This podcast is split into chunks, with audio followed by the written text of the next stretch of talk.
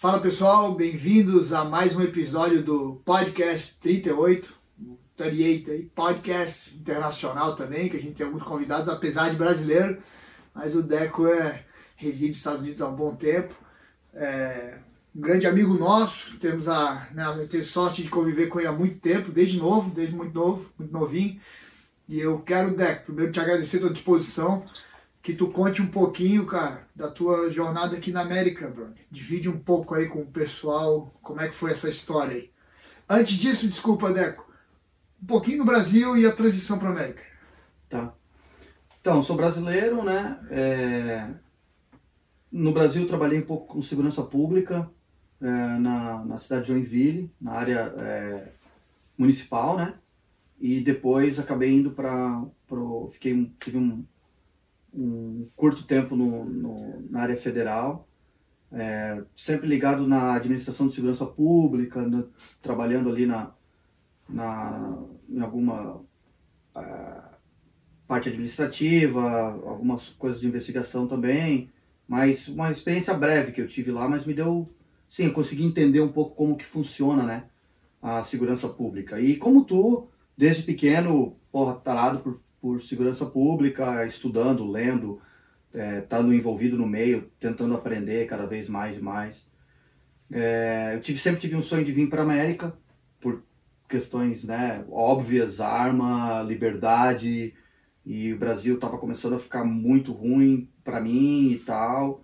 E eu falei, cara, um dia meu pai chegou em casa e falou, pô, tu, teu sonho não era ir para os Estados Unidos, acho que tá na hora de, de tu ir vai, vai, vai estudar e tal, tu sempre quis fazer teu mestrado. Aí eu vim fazer mestrado aqui em Criminal Justice, é, que basicamente é, é, a faculdade e o mestrado que todo mundo que quer ser policial, quer trabalhar na área faz, né? É, justiça criminal é, a tradução, mas é segurança pública, eu acho, para nós. Eu acho que no Brasil até tem agora umas faculdades de segurança pública, né? Tem de segurança pública e eu lembro que muito tempo atrás, né, na época do meu pai, meu pai fez duas academias, se eu não me engano, comissário de polícia primeiro uhum. e na, depois na sequência de delegado de polícia. E eles faziam criminologia, era um ano é. de criminologia legal, né? Tinha isso especificamente no Brasil. Não é. tem mais, eu acho que hoje seria segurança pública, é. talvez. É, eu também não, não sei eu muito, não sei mas é eu sei que quem. Acho que a PM de São Paulo, quando o cara se forma oficial, uhum. ele, ele é equivalente a, um, a, uma faculdade, né? Acho que tem o currículo deles, a academia. É, eu acho que acho que está caminhando para isso. É, Pelo menos para o é. Brasil todo, eu acho que tem essa tendência. Que seria talvez a criminologia, a é, criminal justice. É. é. Claro, aqui é muito mais, sei lá, depurado, vamos dizer assim, né? A gente, cara, a gente estuda muito Mestrado, eu nunca fui um nerd de estudar, eu vim fazer um mestrado porque eu sempre tive, o meu objetivo final era ser policial aqui. E eu pensava assim, pô, eu tenho que estar com a minha caixa de ferramentas cheia. Eu tenho que ter coisa a mais do que um americano normal. Se eu for numa, e aqui é entrevista, né, tu sabe? Então, pô, se eu for numa entrevista lá com, com um monte de gente, o cara vai olhar um americano e vai olhar o brasileiro, eu tenho que ter alguma coisa extra pro cara, pelo menos pra gente ficar no mesmo, mesmo nível, né? É, o sotaque eu sempre vou ter, o accent eu sempre vou ter, então. E daí eu, eu, eu olhei e falei, pô, faculdade eu já tenho, então vou fazer um mestrado que, porra, é um, é um, é um diferencial. E realmente foi. Toda, todo, todo mundo. E eu fiz uma universidade que ela não é muito famosa, mas na área de criminal justice ela é super top de linha. E, pô, a gente teve, tive professores famosos nos Estados Unidos, eu tive é, um dos foi o chefe de polícia lá que atuou na bomba de Boston, naquele incidente. O cara teve aqui, da, pô, foi assim. É, foi, foi, enriquecedor ao meu tive, currículo, vamos dizer assim. Né? Eu tive o prazer de visitar lá contigo algumas vezes, cara. Olha, realmente é. É, tu foi lá. Eu sou, né, eu fui aluno de uma universidade federal no Brasil e Cara, eu me lembro que era algo assim, já na época, começando a ficar muito ruim, faz muito tempo, né? Me formei, sei lá, 2000 e, meu Deus, velho, 2004. E já tava feio, cara. E hoje, assim, é, sabe, é pichação. É, eu não, não vou entrar nesse mérito, não quero falar sobre isso. É só para as pessoas. É um choque entrar num prédio público americano ou privado, né? Universidade, ou um, uma delegacia, uma. Só pela questão da limpeza, simplicidade e limpeza. E o, o belo como é prova, Deco, disso aí, foi até um amigo policial que falou isso uma vez, comentando com a gente, cara, e foi muito bem colocado, né? Que os prédios aqui são simples e funcionais, né? O Gil, Gil falou isso uma vez numa conversa.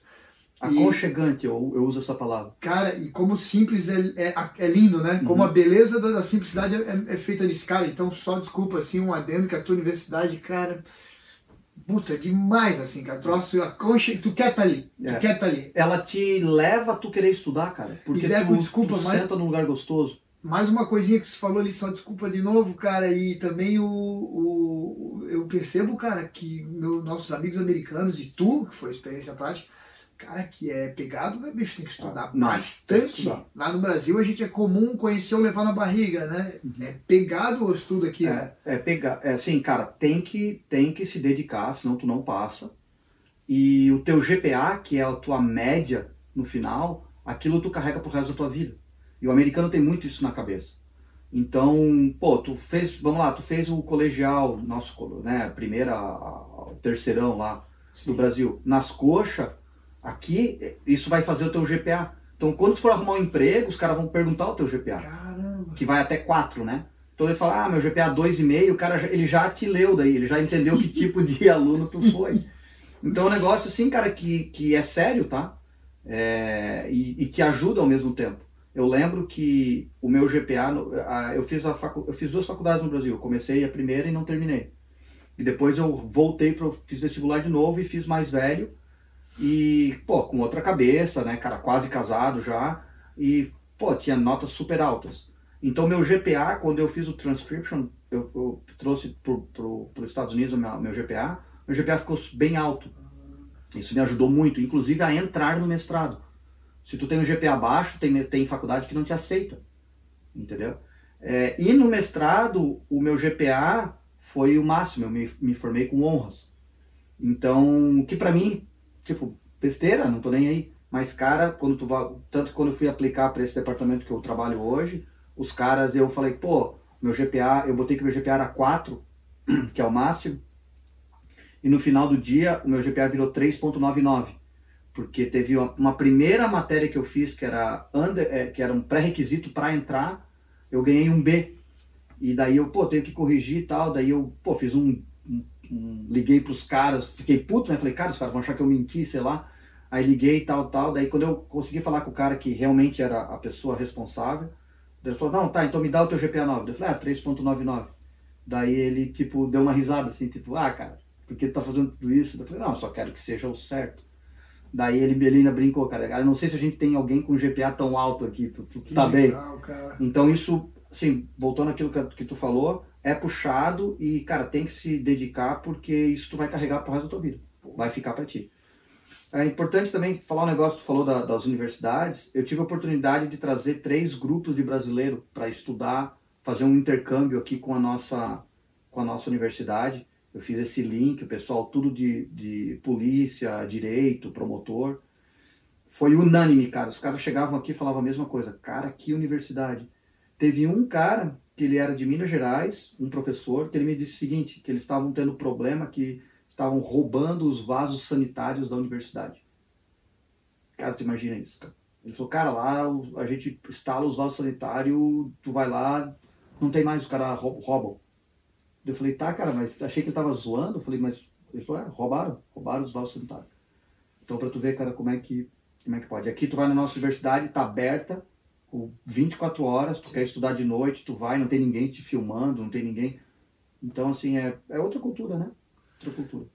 É. Mas voltando ali, basicamente essa é a minha história. Eu, eu vim, é, comecei fazendo é, Criminal Justice. Ah, é um programa de dois anos. É um programa bem puxado. Tu não pode trabalhar, tu tem que, tem que estudar 100% e tal. Tem muitos livros para ler.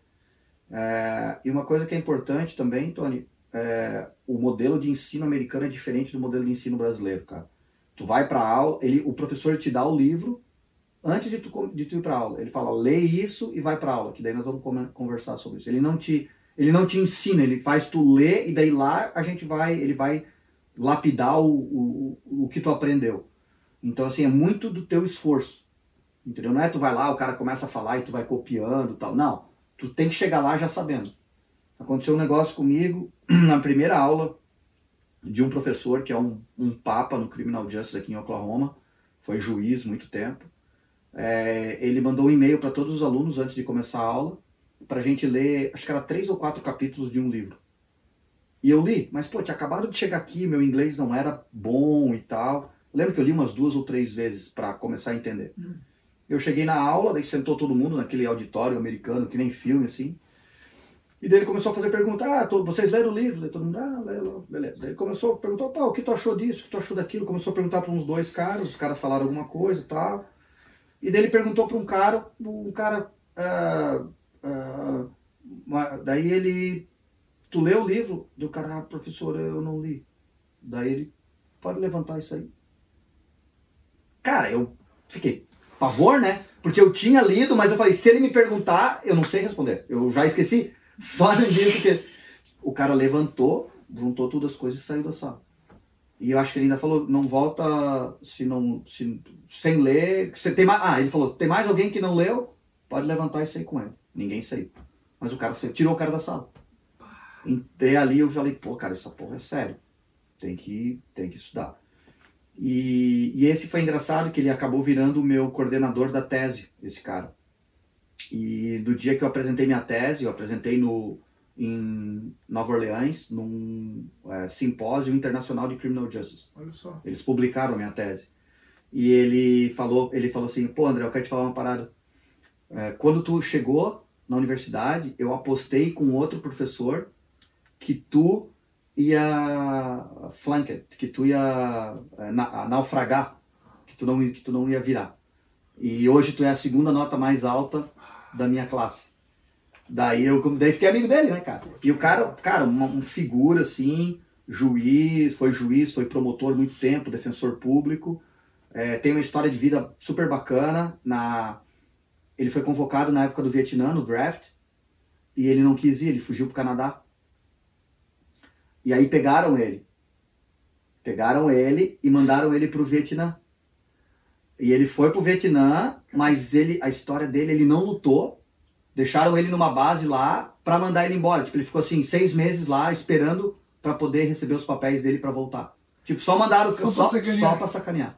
Só pra sacanear. E ele é super assim, ele é liberal, contra o governo e tal, mas é do Criminal Justice. Então era um papo super bacana, assim, do, da aula, tu ver o lado dele e tal. E, e o cara é excepcional, cara.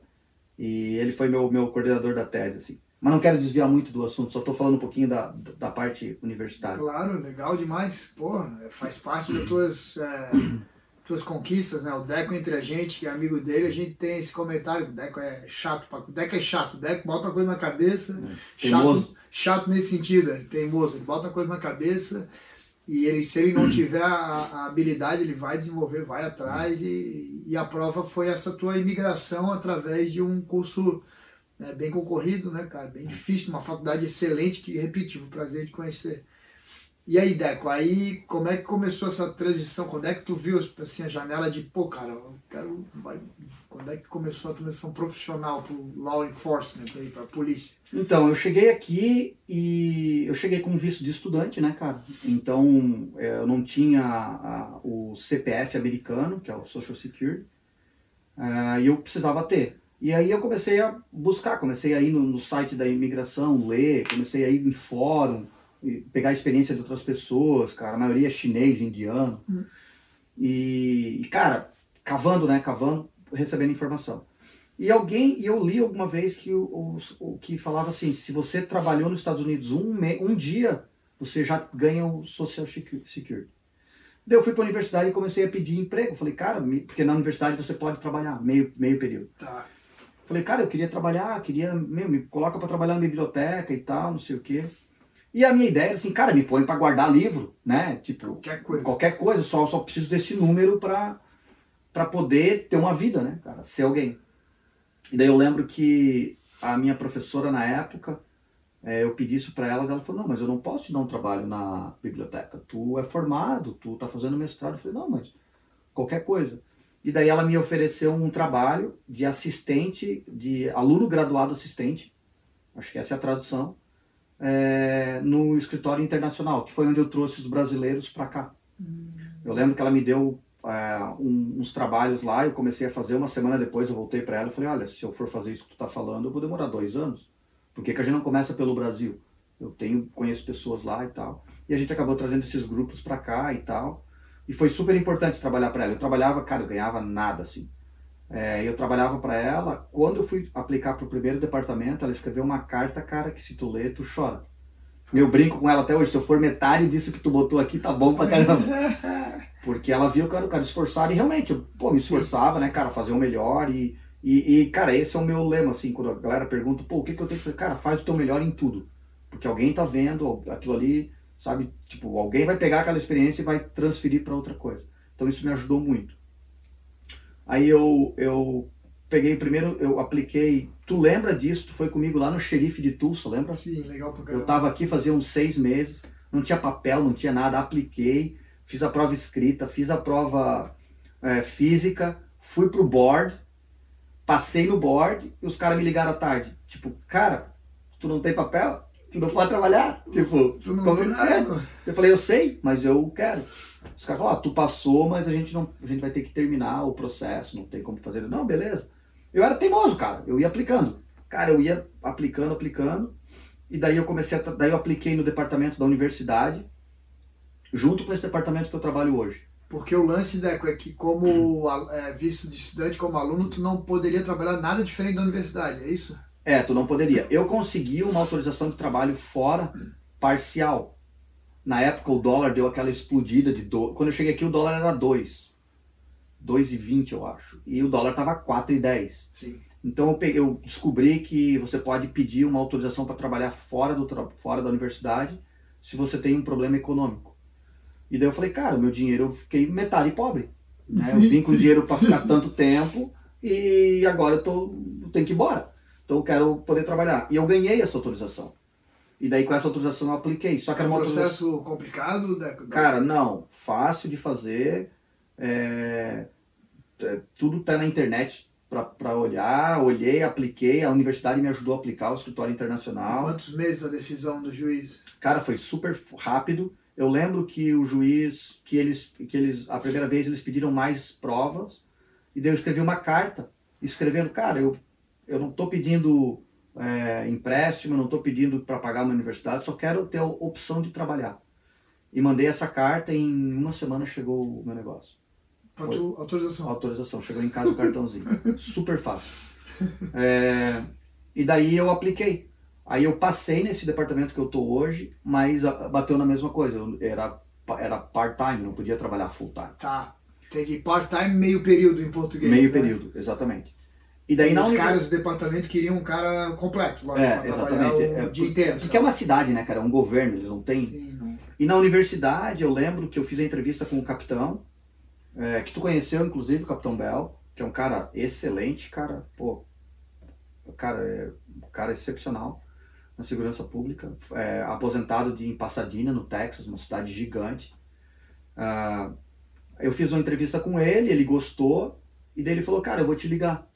E aí eu me lembro que ele me ligou, foi, foi engraçado, assim, ele me ligou, estava no Brasil, tinha ido passar uma semana de férias no Brasil, e daí ele falou, André, pô, a gente quer te contratar, mas a gente viu que o teu autorização de trabalho é meio expediente. Mas eu tenho duas opções para ti.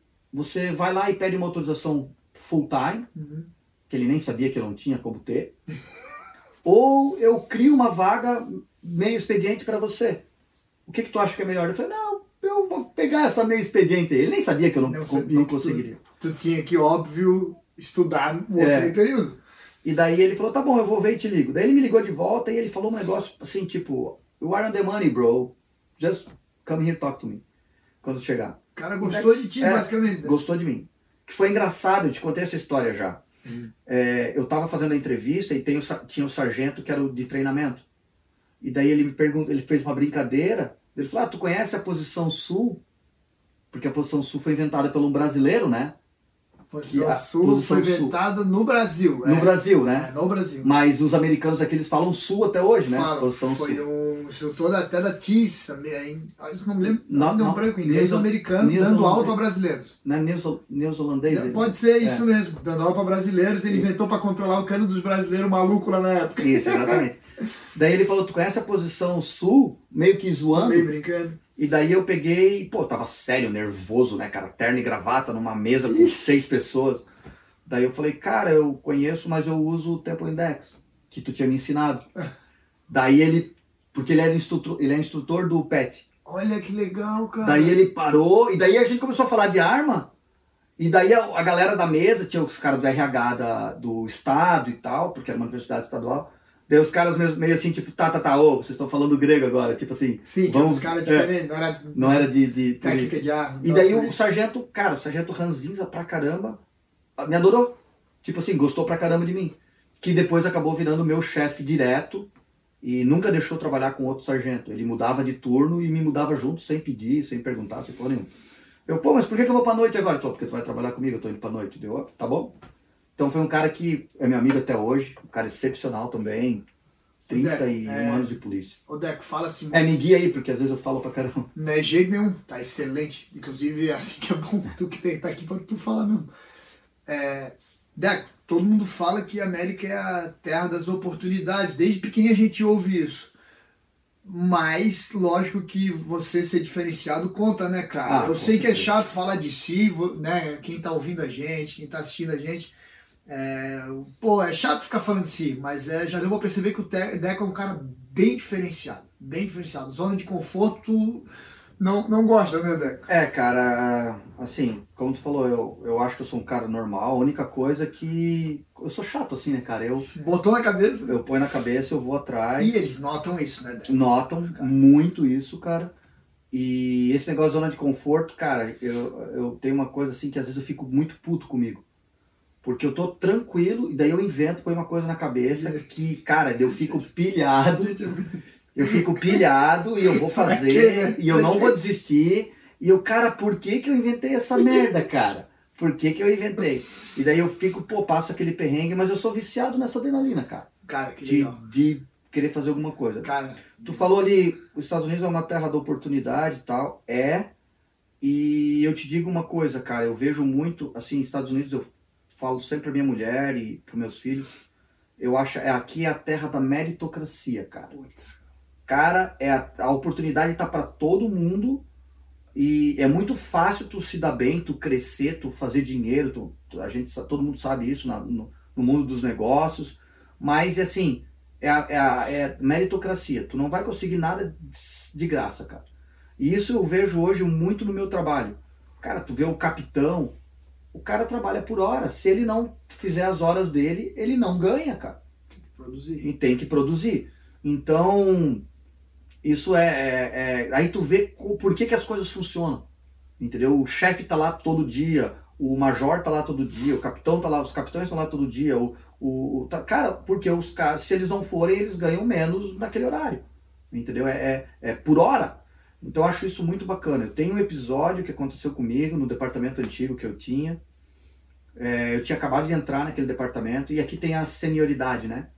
Então, se tu é um novo, Veterano. é, os veteranos eles sempre têm prioridades em ganhar carro, entrar na lista primeiro, pegar os melhores horários de trabalho e tal. Então eu era novato, entrei junto com dois caras, é, entrei junto com dois americanos. Então nós três tínhamos o mesmo tempo de casa. Só que eu era part-time, porque eu não podia trabalhar full-time. Apesar de que eu trabalhava mais horas. O capitão tinha que, que todo, todo mês ele tinha que justificar. Teve mês que eu trabalhei full-time, teve- acho que teve uns seis meses que eu trabalhei full-time, mas ele justificava. Mas na senioridade eu era o menor. E era dezembro, e eu lembro que a minha mulher, pô, a gente vai fazer o que no verão? Eu falei, no, no, no- nas férias, inverno, né? Eu falei, eu não sei, porque provavelmente eu vou trabalhar, né? Aquela idade de Brasil, cabeça de Brasil, né? E eu lembro que do dia 20 de dezembro ao dia 1 aqueles 10 dias ali, dia 21 ao dia 1 eles, como não tinha ninguém na cidade, era uma cidade menor e tal, eles pegaram e dividiram os turnos. Fizeram, em vez de turnos de 10 horas, de 12, e botaram duas equipes, uma de manhã e uma à tarde. No, assim, tipo, da meia-noite ao meio-dia e uma do meio-dia à meia-noite. Para diminuir o efetivo para a galera poder. Não, não, não precisava de gente suficiente. Tinha é, é, bastante gente. E, e aí eles pegaram, fizeram uma lista e passaram aquela lista por senioridade para todo mundo. E cada um podia pegar, se eu não me engano, era três shifts. Aí eu lembro que o capitão me chamou, todo sem jeito, cara. Que ele gostava de mim pra caramba e falou: pô, André, é, eu queria te falar, não queria que tu ficasse chateado, mas pô, a gente passou a lista e todo mundo quis três shifts, então não sobrou nenhum para ti. Tu não vai, tu, tu vai ficar esses 10 dias sem trabalhar. E ele chateado porque assim, pô, o cara não vai ganhar, né? Porra. Me entendeu? Nego querendo trabalhar. Os cara, é, porque se o cara não trabalha, ele não ganha. Sim, sim, sim. Aí ele pegou três shifts, os, os sargentos pegaram três shifts, os supervisores pegaram três shifts. Todo mundo pegou porque todo mundo queria trabalhar. E daí eu, não, bom, beleza, tá tranquilo. Então a senioridade que a gente talvez esteja acostumado a ouvir uma história oposta que serve pra pegar folga, Exato. aqui é pra trabalhar, eu quero trabalhar, pô. É, porque daí eles Vai- conseguem ganhar é, feriado, né? Então eles ganham mais. Eles Os ganham caras, os caras querem fazer Ah, dinheiro e tal. Entendi, entendi. E aí eu cheguei em casa, falei pra minha mulher, ó, tenho 10 dias de férias. Ela, como assim? Falei, Agora vamos inventar alguma coisa. Cara, eu lembro que foi muito massa. A gente chegou em casa, eu aluguei naquela noite um hotel em Aspen, pegamos o carro e fomos pro Colorado. Ah, ficamos, ficamos de férias. E... Mas assim, foi um negócio que me chocou. Geralmente no Brasil, eu lembro da época que eu trabalhava na Secretaria de Segurança. E, cara, tipo assim, tu, não achava um coronel não, nesse, nesse período. O cara tava, trabalhando, tava de férias, né, cara? Ah, sim, sim, sim. Porque os, os caras saem, e muitas vezes eles saem, eles, eles vão lá, ficam duas, três horas, mas eles no papel é como eles estão trabalhando, Sim, ah, né, normal, Brasil normal. E aqui não, é por hora, então isso é um, é um sistema que funciona muito, muito bem, todo mundo respeita, e, e cara, E o senso de responsabilidade, né, Deco, que o engraçado, cara, o Jordan Peterson fala muito nisso, né, que o que dá sentido à vida é o senso de responsabilidade. E o, o, o socialismo, ele assassina isso, né, porque ele torna, nivela por baixo, uhum, responsabilidade pequena porque o governo cuida de você. Então, por isso que, puta, cara, essa é a dorzinha, a dor no coração do, do Brasil para brasileiros, né? E dos Estados Unidos para brasileiros. Os Estados Unidos ele é aberto para qualquer cultura, um país É. feito como o Brasil em tese é, também. é. Só que lá no Brasil todo mundo se abrasileira no sentido né, de nivelar por baixo, né? E aqui mais uma vez, senso de responsabilidade é o que dá prazer, é o que dá alegria de chegar em casa. Eu me lembro tu falando uma coisa e tu com uma condição, um planejamento financeiro muito bem feito para poder ficar aqui tranquilo, né, na época de estudo e tal. E tu dizia para mim assim, ó, tu vai lembrar disso. Tony, meus filhos estão crescendo, senão, né, eles têm que ver o pai saindo de casa para trabalhar. uhum, Cara, que troço legal que tu falou, cara. Eles não podem ver o pai ali todo, Ah. nem que eu esteja estudando, nem que eu esteja mais. Eu, eu tenho que sair de casa. O meu pai foi trabalhar, o meu pai é isso, meu pai é aquilo. E é o senso de responsabilidade desenvolvendo naquelas criancinhas É, já, né? exatamente. É, imagina, o cara sai de casa para estudar, o pai tá em casa, volta, o pai tá em casa. O cara, "Ah, quando eu crescer, eu quero ser igual ao meu pai, né? cara?" É, ele não, nem sabe É. né? É. Ele não sabe Ele bedra, não é- né? ele não é- ele não sabe. Não é nem culpa é nem dele. culpa dele. É. Exatamente. Ô Deco, e eu acompanhei tudo, né, cara? Então, pra mim, nunca cansa ouvir 300 vezes essas histórias, principalmente porque são histórias é, que motivam, cara. Eu, eu- a gente sempre brinca, né, cara? A gente é um dos. A, gente, a nossa amizade é horrível, né? A gente é os piores bullying que existem um com o outro. É horrível mesmo. É, meu Deus, se o cara tá passando dificuldade, se ferrou, porque ele vai, vai fuder. sofrer muito. Se for emocional, né? Lógico, qualquer outro suporte financeiro, mas assim, se, se mostrar uma fraqueza de algo, cara, a gente vai destruir. Mas ao mesmo tempo, né? Aquela brincadeira que se fala amizade de homem, né? A mulher vê uma amiga, ai, é linda, cabelo, tal, tal, nas costas, ah, piranha. É. E o homem é se esculhamando. E uma coisa que é comum entre os amigos com o Deco é assim, ó. Cara, o Deco não para. O Deco tá sempre botando uma coisa na cabeça e incomodando. Por que, que eu tô dizendo isso? Porque tem a parte 2, né, Deco? Tu tava já num departamento, Uhum. só que tu queria, ah, né, como é que fala? Alcançar novos passos, novos Sim. desafios. Como é que aconteceu isso aí? Então, daí eu trabalhei nesse apartamento quase dois anos. E daí eu apliquei de volta para esse departamento. Daí eu, eu consegui pegar autorização full time. E Porque tu já tava formado, porque, é é, quando tu termina o, o mestrado ou uma universidade nos Estados Unidos, eles te dão um ano de full time. E eu peguei esse um ano e apliquei. E esse um ano terminava. é, exa eu, eu, na verdade, eu apliquei para o departamento antes de pegar o, o, a autorização, porque essa é uma autorização de trabalho que ele não tem como tu não pegar. Se tu fez a faculdade, se Eles- formou Seria, tal. seria, seria eles entendendo que tu quer testar agora no É, mercado de trabalho, ele- uma experiênciazinha É, você. eles chamam de OPT, que Uhum. é, que é, é, vamos dizer no Brasil como é que é um estágio, No estágio, um tá? estágio. Uhum. Então nesse período que você está nesse um ano trabalhando para alguém, se, se você não conseguir emprego em três meses com essa com essa autorização, tu tem que ir embora do país, Tá. tá?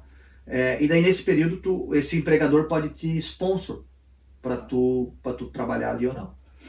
E aí eu sabia que eu ia pegar em eu tive eu- tu tem tu tem tre- depois que tu se forma tu pode aplicar tu pode aplicar três meses antes ou três meses depois.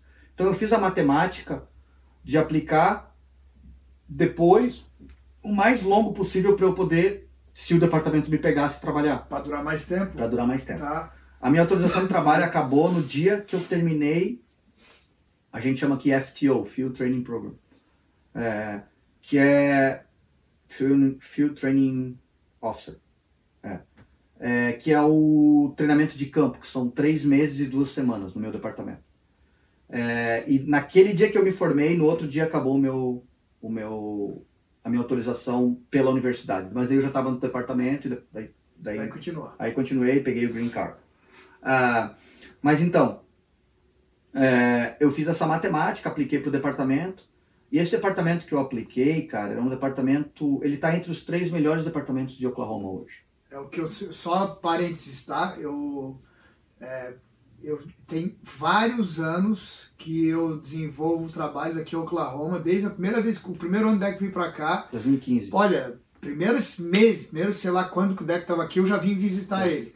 E já de cara fiz amizade com o Troy, né, que é um quem conhece aí, né, dá aula no Brasil aí pra gente, etc, um policial aqui. E a partir dali, vários anos que eu tô constantemente é, trabalhando com os policiais aqui. Inclusive, É, tu dá instrução na SWAT School deles, né? inclusive dou instrução na SWAT School aqui em Oklahoma. E eu sempre ouvi isso, até comentei isso com o Deco ontem. Deco, é, eu sempre ouvi isso, hein, Deco, mas por que tal? Que Broken Arrow é top 2, eu ouvi, agora o Deco falou até 3, eu ouvi, cara, é top 2, assim, dos departamentos de Oklahoma. E eu preciso fazer um adendo que eu acho que é interessante, porque o brasileiro, o, o, o, o, estrangeiro de forma geral, ele conhece o que, basicamente? Califórnia, Flórida, Nova York, né? Eu acho É. que é isso, né? É. Ah, e Texas que tem umas armas lá, todo mundo tem arma, É. aquela visão bem ignorante, né? No sentido engraçado mesmo, né? É, turismo Califórnia, Flórida. Mas os Estados Unidos ele é feito de todos esses estados centrais, né? Que são a maioria absoluta, que são os americanos de fato mesmo, É. aquele americano né, mais original, seja ele estrangeiro que se tornou americano, seja pessoas com a história como a do Deco, mas aquele que tem a cultura mais né, é, americana, de liberdades individuais, um troço muito legal, cara. Então, viver aqui no meio dos Estados Unidos, né? Uhum. Esse Midwest, né, Deco? Essa região que a gente tá. Ah, cara, pra mim é é fantástico. fantástico, é fantástico. E eu escolhi isso, né? Eu, O eu- Deco escolheu, podia É. escolher qualquer lugar. É. Quando você vai aplicar para o mestrado, o Deco tinha a condição, tinha o, o tempo, se dedicou, se preparou para vir para os Estados Unidos, É. ele tinha condição, escolheu aqui. E Deco, Oklahoma, que eu fui aprender depois de começar aqui, tem um law enforcement, forças da lei muito prestigiosas, porque primeiro a região que tá, né? Então é co-irmã aqui do Texas, né? Tanto Uhum. que eu tô a duas, ah, aqui mais longe um pouco, quatro horas, mas de Oklahoma City, duas horinhas, onde a gente está no norte do Texas. É, e Oklahoma, a polícia tem um exagero, não sei, olha, já ouvi dizer até a polícia que mais tem enfrentamento com criminosos nos É. Estados Unidos. É, né? é, eu já ouvi muito isso também. Então, é uma polícia tem que ser tecnicamente muito boa. E vou falar uma coisa que o brasileiro às vezes não sabe, muitíssimo interessante. Apesar do Brasil ser extremamente é, índice de criminalidade absurdo, né, e uma tristeza, a gente sabe disso, que só piorou de 20 anos para cá. Mas o criminoso brasileiro, via de regra, é um covardão. Não estou dizendo que o covardão não é perigoso, não, ele é muito perigoso. Mas o criminoso brasileiro está acostumado à maciez da lei. A lei é pesada para o bom e é leve para o ruim. Uhum. No Brasil é o socialismo, né? É assim que funciona, é grande Estado controlando tudo. Né? E ele precisa de vítimas, né? O Estado ele se nutre de vítimas. E diferente dos Estados Unidos, a gente estava conversando com o Deco, né? A gente, no Ride Along, nas situações que o Deco já passou. Meu irmão, quando você vai atender um chamado aqui, dependendo da situação, o cara sabe que vai apodrecer na cadeia. Né? O estuprador ele sabe que acabou a vida dele. O cara que atentou contra a vida de alguém sabe que acabou a vida dele. Então a chance de uma reação violenta de um criminoso é infinitamente, incomparavelmente maior. Número um. Número dois, mandado de prisão não fica em cima da mesa aqui. Não. Né, como fica lá no Brasil, montanhas de mandado de prisão e nada acontecendo, né? Mas daí fazem blitz, né? Pra pegar o. É. como se fosse pegar o bandido, né? Na blitz. Não, às vezes a gente pega um bandido. Incomoda 99,9% de pessoa boa para pegar o Só que aqui 0,1%. é proibido fazer blitz, né? É, não pode, né? Depois eu quero que o Deco converse sobre isso. Então, por que eu fiz essa interrupção gigante no Deco? Porque pro Deco ele já é ameri- já tá americanizado, já né, até esqueceu muito do Brasil, mas para dizer que é a chance muito maior de se envolver num confronto real policial americano do que o brasileiro, infinitamente maior. Irônico isso, né? Porque ele enfrenta o criminoso, não estou dizendo, não tô é, descaracterizando a valentia e a coragem de policiais brasileiros, pelo amor de Deus, são talvez número um nisso, tá? Mas que a cultura da polícia brasileira é sim de acúmulo de mandado de prisão, de ineficiência, de desestímulo de equipamentos que não funcionam, enfim, e de um criminoso que se rende. Então, o policial brasileiro, ele é, vamos dizer que o cara até tecnicamente, ele é taticamente muito bom no início, daqui a pouco ele se acostuma, ah, meu irmão, é só bater na porta do cara e dizer, ó, se entrega aí, que ele sabe, eles falam. Eles vão sair, né, em três meses. Eu ouço isso toda semana, quando não todo dia no 38. De policiais militares, irmãos nossos, né? Que, Tony, tu vai prender o cara, o cara já fala, ô seu polícia, de novo, tu sabe que eu vou sair hoje mesmo. Não é, não é mês, é hoje mesmo. O traficante sai assim no dia, sai às vezes ali na semana. É, e isso aqui nos Estados Unidos, pessoal, então isso é bom ficar claro para vocês. Isso não, o bandido, ele, cara, ferrou. Não, não, não. Se ele fez um felony, né, que é um crime grave, crime né? grave, e sei lá, se deu uma merda e ele atirou contra. um- a gente teve um caso recentemente, atirou contra um policial e tal, ele, ele sabe que ele tá, tá ferrado. E ele Acabou ele. não precisa matar, não precisa Acabou. pegar no não, cara, não, né, não, não, Só não precisa atirou, pegar, né? Não precisa pegar. Não precisa pegar, né? E, então, assim, a partir daquele momento ele vira um, um alto risco para nós. Claro. Porque ele, ele, é, ou ele vai se entregar e daí ele sabe que acabou a vida dele, que é raro, ou ele vai tentar fugir, e se a gente encontrar com ele, ele vai tentar. Que é sensato, né, Deco? É, Ele, é como, como sobrevivência. vivo, ele vai dizer, não quer. Pega um cachorro, coloca no canto aqui com um pau, ele vai te atacar. bicho. E o cara se sente dessa forma, ele sabe que Tá ele, ele tá ferrado. Principalmente em Oklahoma, tá? Principalmente em Oklahoma, porque nós temos pena de morte. Oklahoma, estati- estaticamente, estatisticamente, é o que mais mata, né, per capita. O Da Texas é o, por- é, é o Texas é o que mais mata em números, porque o Texas é grande. Uhum. Mas se a gente pegar o nosso estado, o Oklahoma é. Então, que Oklahoma e Texas é muito parecido, tá? O- A, a gente é uma miniatura do Texas, vamos dizer assim. Então é mais fácil até da gente Dá controlar algumas coisas, Algumas coisas. né? É, e Oklahoma é um estado rico, todo mundo acha que não, mas a capital do petróleo era aqui, onde a gente mora, Tulsa, ah, até, até o ano 2000. Depois mudou para Houston. Então tem muita empresa do petróleo aqui. O Deco, tem- parênteses, Tulsa, aqueles UFC antigos, né? Exatamente. Primeiro UFC de tudo. O segundo UFC foi aqui. É, cara, que legal, É. cara. Eu me lembro disso, moleque. Tulsa, É. Oklahoma, diretamente. Então, cara, tem muito, tem, tem a Boeing, tem muita indústria aeronáutica aqui, tem, cara, não- assim, ele é meio sumido no mapa, assim, não, não Por fala muito. história, Califórnia, Flórida, Nova York, né? E tem as tribos indígenas, tem muito cassino aqui, tem muito, rola muito dinheiro nisso também, né, cara? É, Hard Rock Cassino tá aqui, tá, tá- os caras estão O É. Deco, e aí é, eu fiz aquele adendo porque tu foi para um dos departamentos mais prestígio de Oklahoma logo, logo, consequentemente, de qualidade né, de, de trabalho, profissionais do- do- dos Estados Unidos. Né? Você está falando de um estado que enfrenta muito criminosos, que tem atuação absurda da- das forças da lei é, atuante, né, de mais frequente, enfim. É, cara, o- primeiro, né, cara, pô, tu sabe, né, o quanto a gente, o orgulho que eu tenho e a gente te admira por isso, né, que não só por isso, não só por isso, sempre esses teus desafios, mas é, eu me lembro que tu botou na tua cabeça isso, lá no começo da nossa conversa, que tu não conseguia aplicar por dois motivos lá no começo, que era o lance do full time, né, que Uhum. ia trabalhar o dia todo, e porque tu tinha que terminar a faculdade, tinha que ganhar mais confiança Uhum. como profissional, porque- o processo seletivo deve ser bem mais difícil, né, Deco? Sim, é. Esse departamento, como eu te falei, a gente diz que ele está entre os dos três melhores, porque as cidades brigam, né? Claro, claro. Entre elas, ah, é melhor. salário e tal. Então, tem, tem ano que a gente está pagando mais, tem ano que Edmond paga melhor. E assim, quando eu digo melhor, é o que todo mundo quer ir, cara. E como aqui é uma livre. Pensa que, que é uma das coisas que eu bato muito. é, no, ser policial nos Estados Unidos é um, é um emprego, cara. Tem cara, tem inclusive muitos que, que, quer, que saem fora. Trabalham Sim. 5, 6, 7 anos. Tá bom. Cara, eu não quero mais. Quero Vou pra minha área de TI. Militar Vou- igual, né, É. Militar mais ainda, né? É. Militar ele só vai porque vai pra guerra e sai fora É. depois, né? Então não é assim, a gente vê, eu via muito isso no Brasil, o cara passou de polícia e ali ele matou a, a aspiração profissional dele. Tudo, servidor público, né? É. Aquela história do Por conta da, da estabilidade. estabilidade. Então, e a gente não tem isso aqui, e não tem mesmo. Então, como é que é medido os melhores departamentos? É o departamento que paga melhor, te dá melhor estrutura, suporte da população, é, demite mais, Caramba! né, cara? Departamento que tem, vamos dizer, vamos dizer, colhão para demitir, Ah, entendeu? Fez uma merda e foi demitido. Eu te falei, demitimos três esse ano. Contou um negócio é, ontem. Um três, cara de o ano 20 anos passou. de departamento. 20 anos. Disse, olha, eu não, não sei se cabe contar, mas se contar por coisa bem besta, tá? Besta, Coisa besta. que no Brasil ia É. ser totalmente tolerado. Ah, normal, normal, né? Besta. Prática. Besta.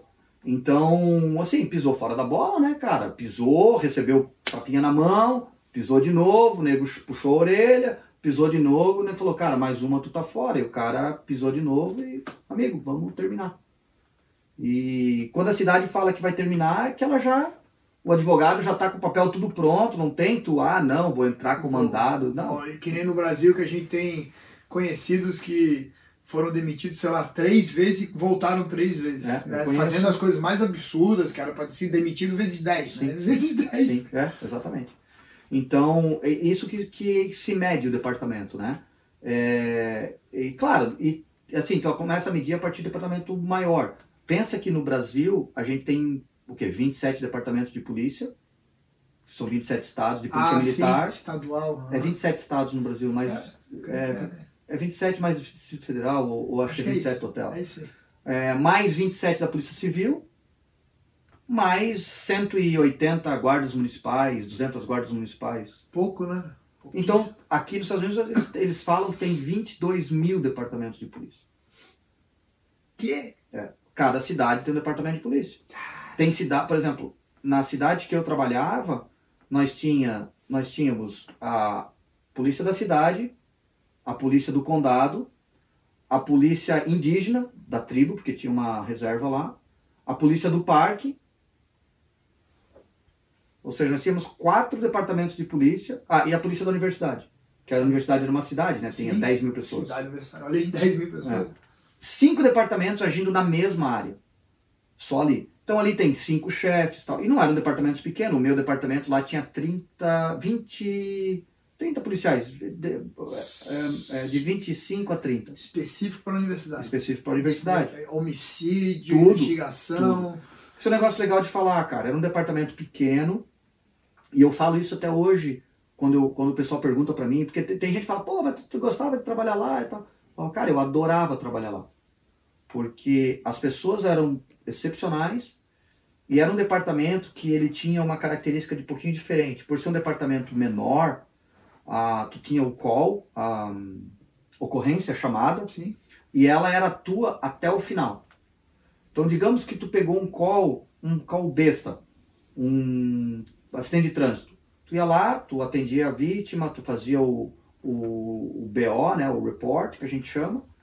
É, tu mandava, tu mandava para o juiz, se tivesse que cobrar depois, tu, tu acompanhava aquele caso até o final. Entendi. Se tu precisasse de ajuda, tu pedia pro teu sargento e ele te ajudava. Tá. Isso era um caso besta. Mas eu peguei, por exemplo, estupro. E daí, cara, tu, faz, tu atendia a vítima, tu fazia o exame, o SANE exam, que é o, o exame de fluidos, tu mandava pro promotor, tu falava com o promotor, tu emitia o mandado de prisão, tu ia cumprir o mandado de prisão. É Resumindo, tudo tu. Então tu fazia o ciclo inteiro. pô, Era muito legal. Tu, eu- tu, tu policial, né? tu policial. Claro, se fosse alguma coisa que eu não sabia, eu pedia, pô, Claro. o sargento me ajuda, o capitão me ajuda. E daí ele te pergunta, tu quer que eu assign alguém contigo? Daí, não, não preciso de ninguém, só me dá uma força. Então, ele te dá uma força. Ou às vezes só, puta, eu queria, daí ele põe um outro policial para trabalhar contigo. Então isso te dá a oportunidade de tu aprender muito diferentes casos. E, por exemplo, eu tive, eu tinha a fama lá de ser um cara de achar pessoas, missing person. Eu era foda pra achar. Dá um jeito. Entendeu? Não, cara, eu, putz, eu ia, e aqui é muito fácil, tu É, tem, muita história, é verdade. tem muita ferramenta, né, cara, de tu achar as pessoas. Tem, no Brasil hoje não tem todas essas, essas ferramentas. Hoje eu entro no meu computador ali, eu desseco a vida de todo mundo, né, cara? Tu vai achando e daí tu vai- aprende a fazer e tal. É, e eu devo isso muito ao delegado Luiz Felipe, que me ensinou muito fazer esse tipo de. de sentava na mesa dele lá pra achar alguém É, que tá na Dake hoje. tá na Dake hoje em Floripa. Legal. E então, e daí quando eu tinha missing person, os outros caras, ô Deco, me ajuda aqui. Daí eu ia ajudar os caras. Então esse departamento me ensinou muito. E era um departamento que o nosso dinheiro era estadual. Então a gente tinha muito dinheiro para treinamento. Então, todo ano eles devolviam o dinheiro para o estado. Então eu lembro que o capitão reunia a gente e falava, galera, escolha o treinamento que eu mando vocês. Puta que legal. E eu fui para muita escola legal. Eu fiz a CSI, que era quatro meses de escola. Tu tava uma vez aqui que eu. Tu lembra que eu fui? Porra, eu ficava. Meu Deus. E, cara, é uma escola assim. Eu lembro de ter uma semana só sobre fotografia. Bater foto da cena do crime, não sei o quê. Nunca foi um negócio que eu. Que te despertar. É, que eu queria ser, mas, é um Mas- negócio que eu tenho no meu currículo. Conhecimento também, É. né? Que assim, a Tony entende que tu vai numa cena do crime, num homicídio, eu vou tirar é, digital, eu vou, eu vou fazer isso. Eu tenho kit de digital no Não, meu carro, é te mostrei ontem, né? Tu, basicamente, Deco, tu é capaz de é, ajudar na resolução ou acabar com a chance de Exatamente. resolver. Então eu fazia, eu, eu ter esse treinamento, pô, me capacitava a chegar lá e não fazer merda. Pelo menos não fazer merda. Exatamente, era Entendi. essa era a minha cabeça. Ah, legal. Entendeu? Pô, não quero fazer merda, não quero. Aqui eu não boto a mão, É. isso aqui eu sei o que que é, mas É. espero o cara chegar. Exatamente. Então esse departamento foi Não muito tem legal. aquela coisa do ego, né, Deco? Isso aqui eu vou fazer. Não, o nosso ego, cara, é prender o cara no final do dia. Puta que... Tá? Esse é o nosso ego, cara. E assim, quando tu. tu é, Como um time. é, quando tu faz alguma coisa que acabou com a investigação, cara, tu fica meio que marcado. Os caras falam, pô, bicho, porque todo mundo tem o mesmo objetivo. Eu, pô, por que tu fez isso? É, que Eu me lembro, cara, de estar na aula e falar com um amigo meu, que eu tô no grupo dos polícias lá ainda, Sim. falar com um amigo meu e ele fala assim, cara, ele começar a rir e dele fala assim, eu acabei de vir de uma ocorrência que os caras roubaram um, um sequestro relâmpago, achamos o carro, eu peguei o perito, policial civil, peguei o perito, quando eu cheguei lá no, no carro, tava os dois PM dentro do carro, com o pé no painel, escutando música. Eu virei as costas e fui embora. O que, que o perito vai fazer? Ou seja, os caras acabaram com a cena do crime. Pô, sim. Entendeu? E no Brasil, tem cara que fala, pô, mas ah, isso é coisa de filme. Não, cara. Eu tiro, eu, cara, eu, eu- nós conseguimos tirar digital no treinamento de uma tortilha, cara. Olha só, a tortilha que ele... Uma Um comida, chip, comida mexicana. né?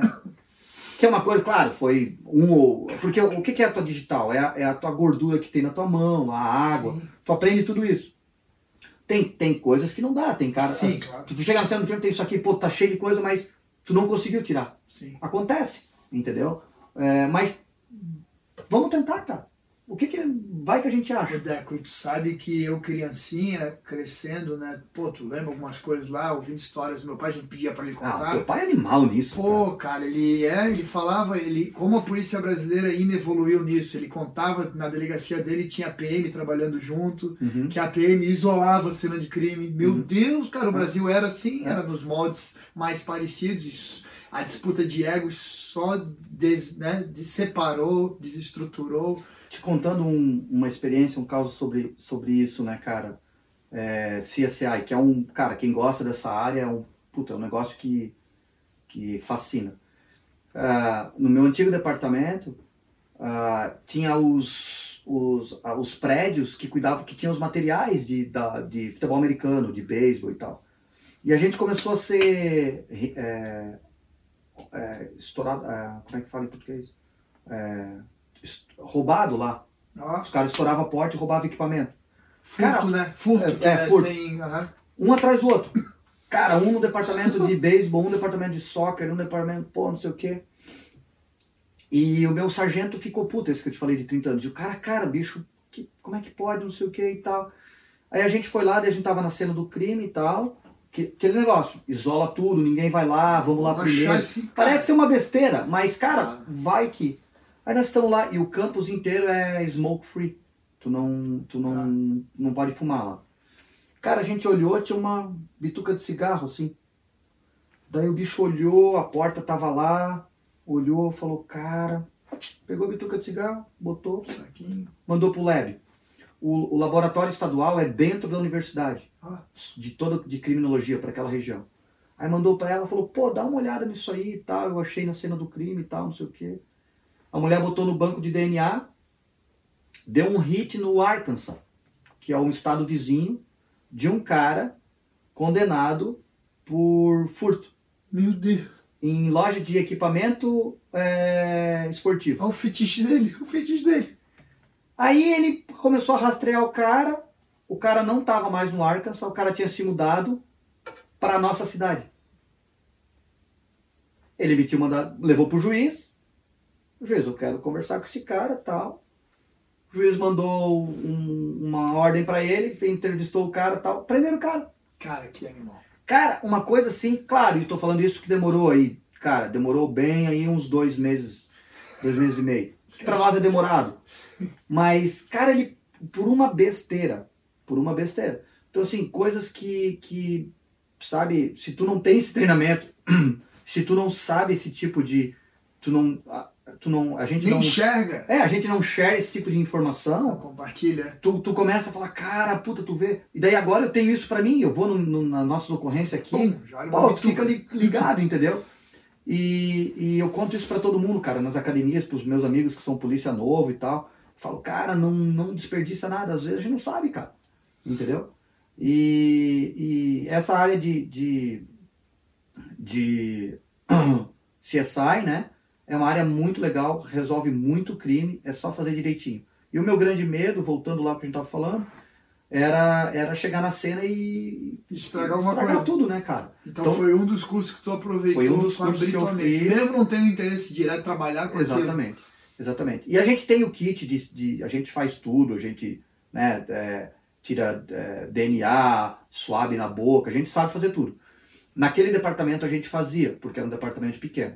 Nesse departamento que eu tô hoje, é um departamento grande, então a gente tem uma equipe de CSI. Tá, Os caras têm um caminhão, pô, é bonito de ver, tá? tá. Os caras têm tudo e tal. Mas a gente, mesmo assim, a gente tem todos os kits. É, é capaz. Se precisar, é capaz. Todo policial é treinado e tem os equipamentos para fazer isso, tá? É, então eu estava te falando do departamento de, de ser bom ou não. Então é isso, é aquilo que eu estava te, te falando é o que mede um departamento de ser bom ou não. É a quantidade de gente tentando entrar.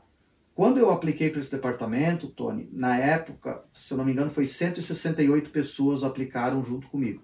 Porra, Eram 12 vagas. porra. Tá? Daí tem o processo seletivo, né? Não sei se quer que eu comente. Cara, É, conta. a gente tem uma prova escrita, que ali tu já corta um pouco, né, cara? Que não é nada demais, é basicão, pra ver se o cara não é retardado, sei lá, não sabe interpretar texto e tal. Que pra mim foi bem complicado, porque é uma língua diferente. É, eu tirei uma nota relativamente alta e eu me ferrei um pouquinho nas medidas. Porque chegava uma hora e dizia assim, um inch é quantos foot? Né? Um- uma polegada é quantos pés? E, pô, eu, eu trazia tudo para centímetro e depois eu, porque eu não sabia essa relação entre polegada e pé. Eu sabia polegada, centímetro, Isso tu é, centímetro e tu é pé. bom com matemática, mas não tem a... E eu sou super bom. Não tá acostumado, né? A... Então, e daí tem essa prova. Depois da prova tem um teste físico, que não é grandes coisas, é uma, um, um circuito que tu tem que fazer.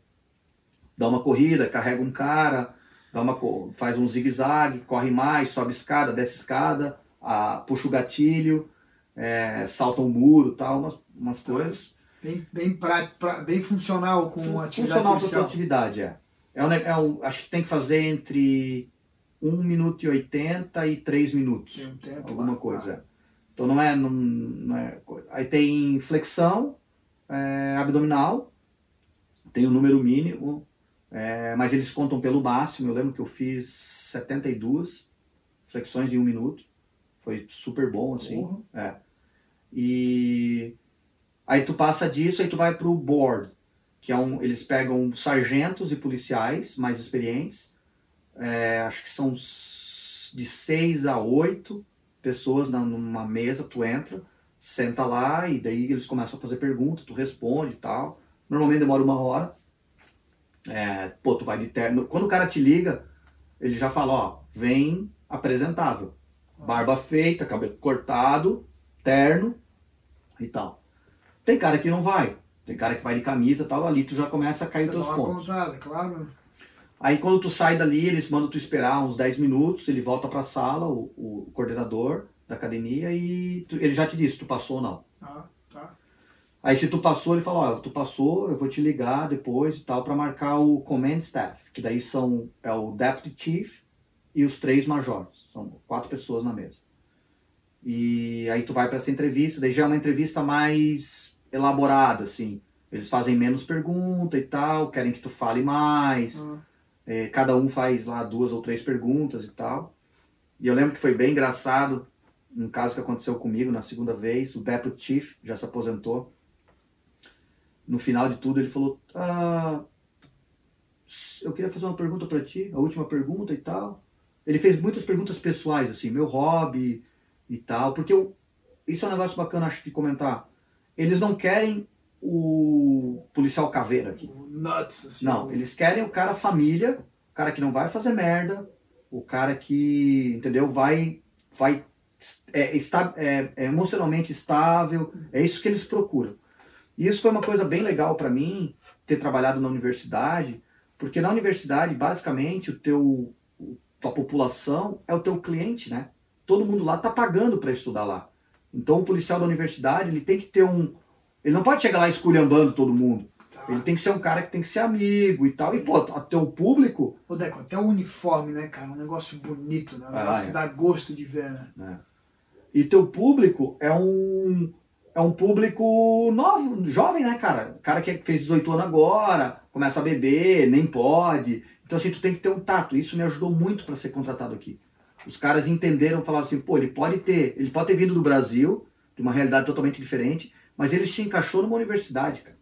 Ah, Ele foi polícia numa universidade, dois anos numa polícia numa universidade e tem que lidar com que, isso tudo. que, que tem que. Não, não pode chegar metendo o pé na porta. Seria muito fácil, né, né? cara? Meu pai sempre falou, meu filho, isso de bater nos outros, dar tiro é muito fácil. É. É fácil pra mim. É difícil. tu viu ontem, né? O, Nossa, o- cara, demais. aquela call do, do apartamento do segundo andar lá. Sim. Como o teu ju- verbo judo ali, É, tu, aham. tu- no teu falar, tu, tu, tu resolve muito mais, cara. Cara, pode até fazer uma adendo aí. Ontem tá, passei a, a noite, virei a noite inteira com o Deco no Ride Along aí, acompanhando ele no trabalho, no trabalho, um shift dele aí com a, com a equipe, que foi muito legal, porque ontem é um dia, o Deco estava me explicando, que overlap duas as unidades mais veteranas É. com, os no- com a turma mais nova. Então você tem todo tipo ali de. ti- Eu tive né, a felicidade de ter convívio com policiais mais novatos, policiais extremamente experientes gente finíssima, né? Um negócio assim, os caras são demais, né? É- olha, é fora de série. E o chamado é muito busy. É muito. Tudo é atendido. A polícia americana quer que você ligue, ela quer que você conte o que está acontecendo, ela quer verificar o que está acontecendo na tua casa. Eles são treinados para isso. Então, basicamente, o Deco com o computador dele aqui recebendo os chamados os chamados eles estão divididos em me ajuda se eu falar bobagem Deco diretamente di- exclusivos direto pro Deco que tem a ver com a área que ele tá Uhum. ou que, vamos dizer não foi pro Deco foi pro Tony lá numa outra área só que quem vai colar lá para dar o suporte então o cara nunca tá no chamado sozinho Não, né Deco sempre tem um segundo. então, um, um, entre aspas, mito que tem no Brasil, que as pessoas, ah, mas lá o crime é diferente, lá o policial pode trabalhar sozinho na viatura. Não, não, não. É a praticidade de estar urgente no chamado o mais rápido possível, mas sempre tem Um backup.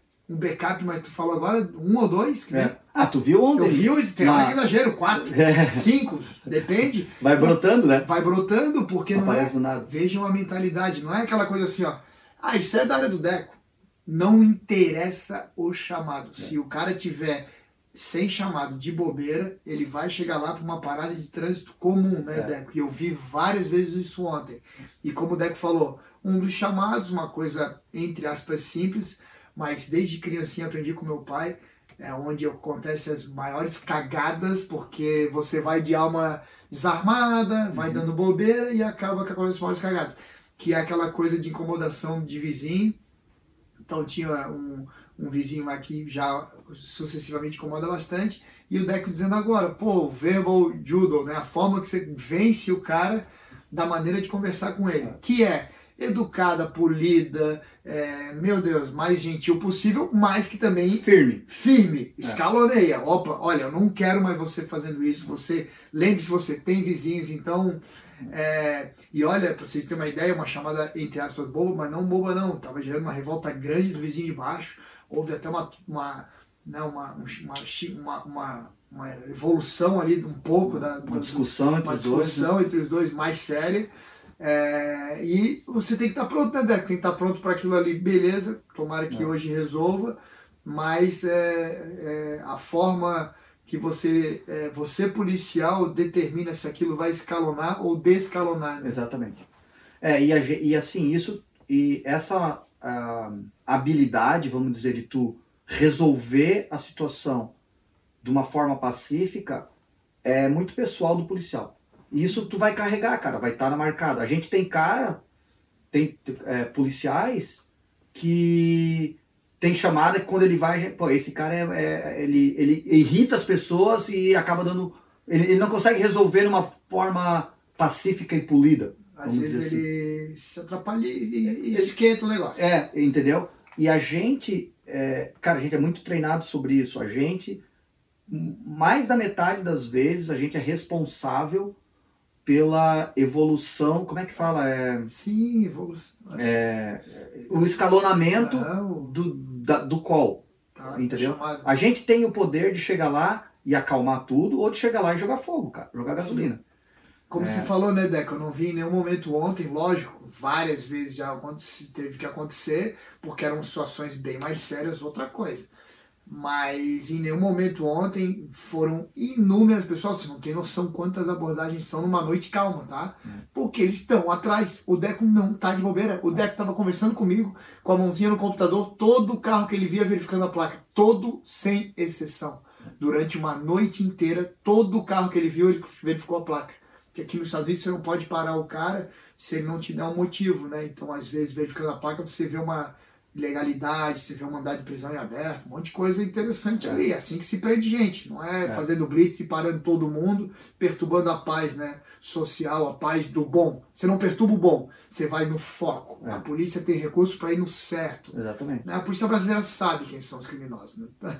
Todo mundo sabe, né? A boca de fumo lá da rua, etc. Então você não precisa fazer blitz e incomodar todo mundo. Como a gente sabe aqui, né? Eu te falei, ah, esse hotel aqui, Aqui dá problema. aqui dá problema, vamos ficar E em é cima. onde eles ficam em cima, É. onde eles sabem, é onde eles estão esperando uma bobeira para pegar esse criminoso. Então, cara, me chamou a atenção, mesmo tendo experiência de longa data aqui, diversos, né, experiências como essa de ontem, mas me chamou atenção ontem pontualmente do como o Deco não parou. Ao mesmo tempo conversava comigo, dava atenção, estava na ronda, sempre ativo e todos os carros ele verificava a placa para ver se levantava alguma coisa. Cara, muito legal isso aí, cara. É, e cara, assim que tu pega. E a sociedade tá pagando para isso, né, Claro, Deco? claro. Eu tô pagando né, o, o policial para ele ser atuante no criminoso, Exatamente. né? E cara, três da manhã, o cara andando. De duas uma, ou ele sai do trabalho agora, que Isso. aqui a gente tem esse trabalho maluco, né? Que nego Sim. sai três, quatro, cinco. Ou ele tá indo pro trabalho, ou, Ou ele é tá coisa querendo ruim. entrar na, em neighborhood, em ah, Bairros, né? bairros, tentar roubar casa, roubar carro, que tu viu várias chamadas que a gente teve, né? Uhum, O cara acordou com o cara na janela e Sim, tal. Sim. Acontece. sim. É, e é bacana, assim, cara. O Deco, e é cultural querer trabalhar, né, Deco? Se não Sim. quer, sai, né? Sim, se não quer. Porque é, um, porque é um emprego, entre aspas, comum, não é uma Exatamente. estabilidade. Exatamente. Não, não quero, não gosto mais, sai, vai para outro trabalho, outro Exatamente. emprego, nesse sentido, né? Exatamente, exatamente. Então, é, É, Desculpa, Deco, e eu só ia naquela hora colocar, e, e aí o quanto a sociedade. Me conta aquilo que tu contou ontem, que Broken Arrow, a, Broken Arrow é a cidade vizinha de Tulsa, que é uma cidade grande aqui de Oklahoma, né? Tulsa, Oklahoma. Então, Broken Arrow, que é essa cidade é, exemplar nos Estados Unidos de segurança pública. O departamento do DECO é um dos tops, aí, top de, de, de Oklahoma e dos tops dos Estados Unidos.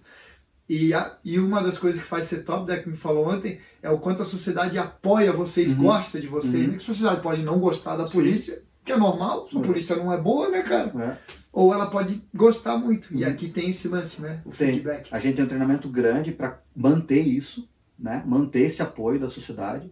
Cara, tudo que a gente pede, a população aprova. Porque aqui é assim, né? Tu recebe em casa uma carta para tu votar onde vai ser o budget do ano que vem.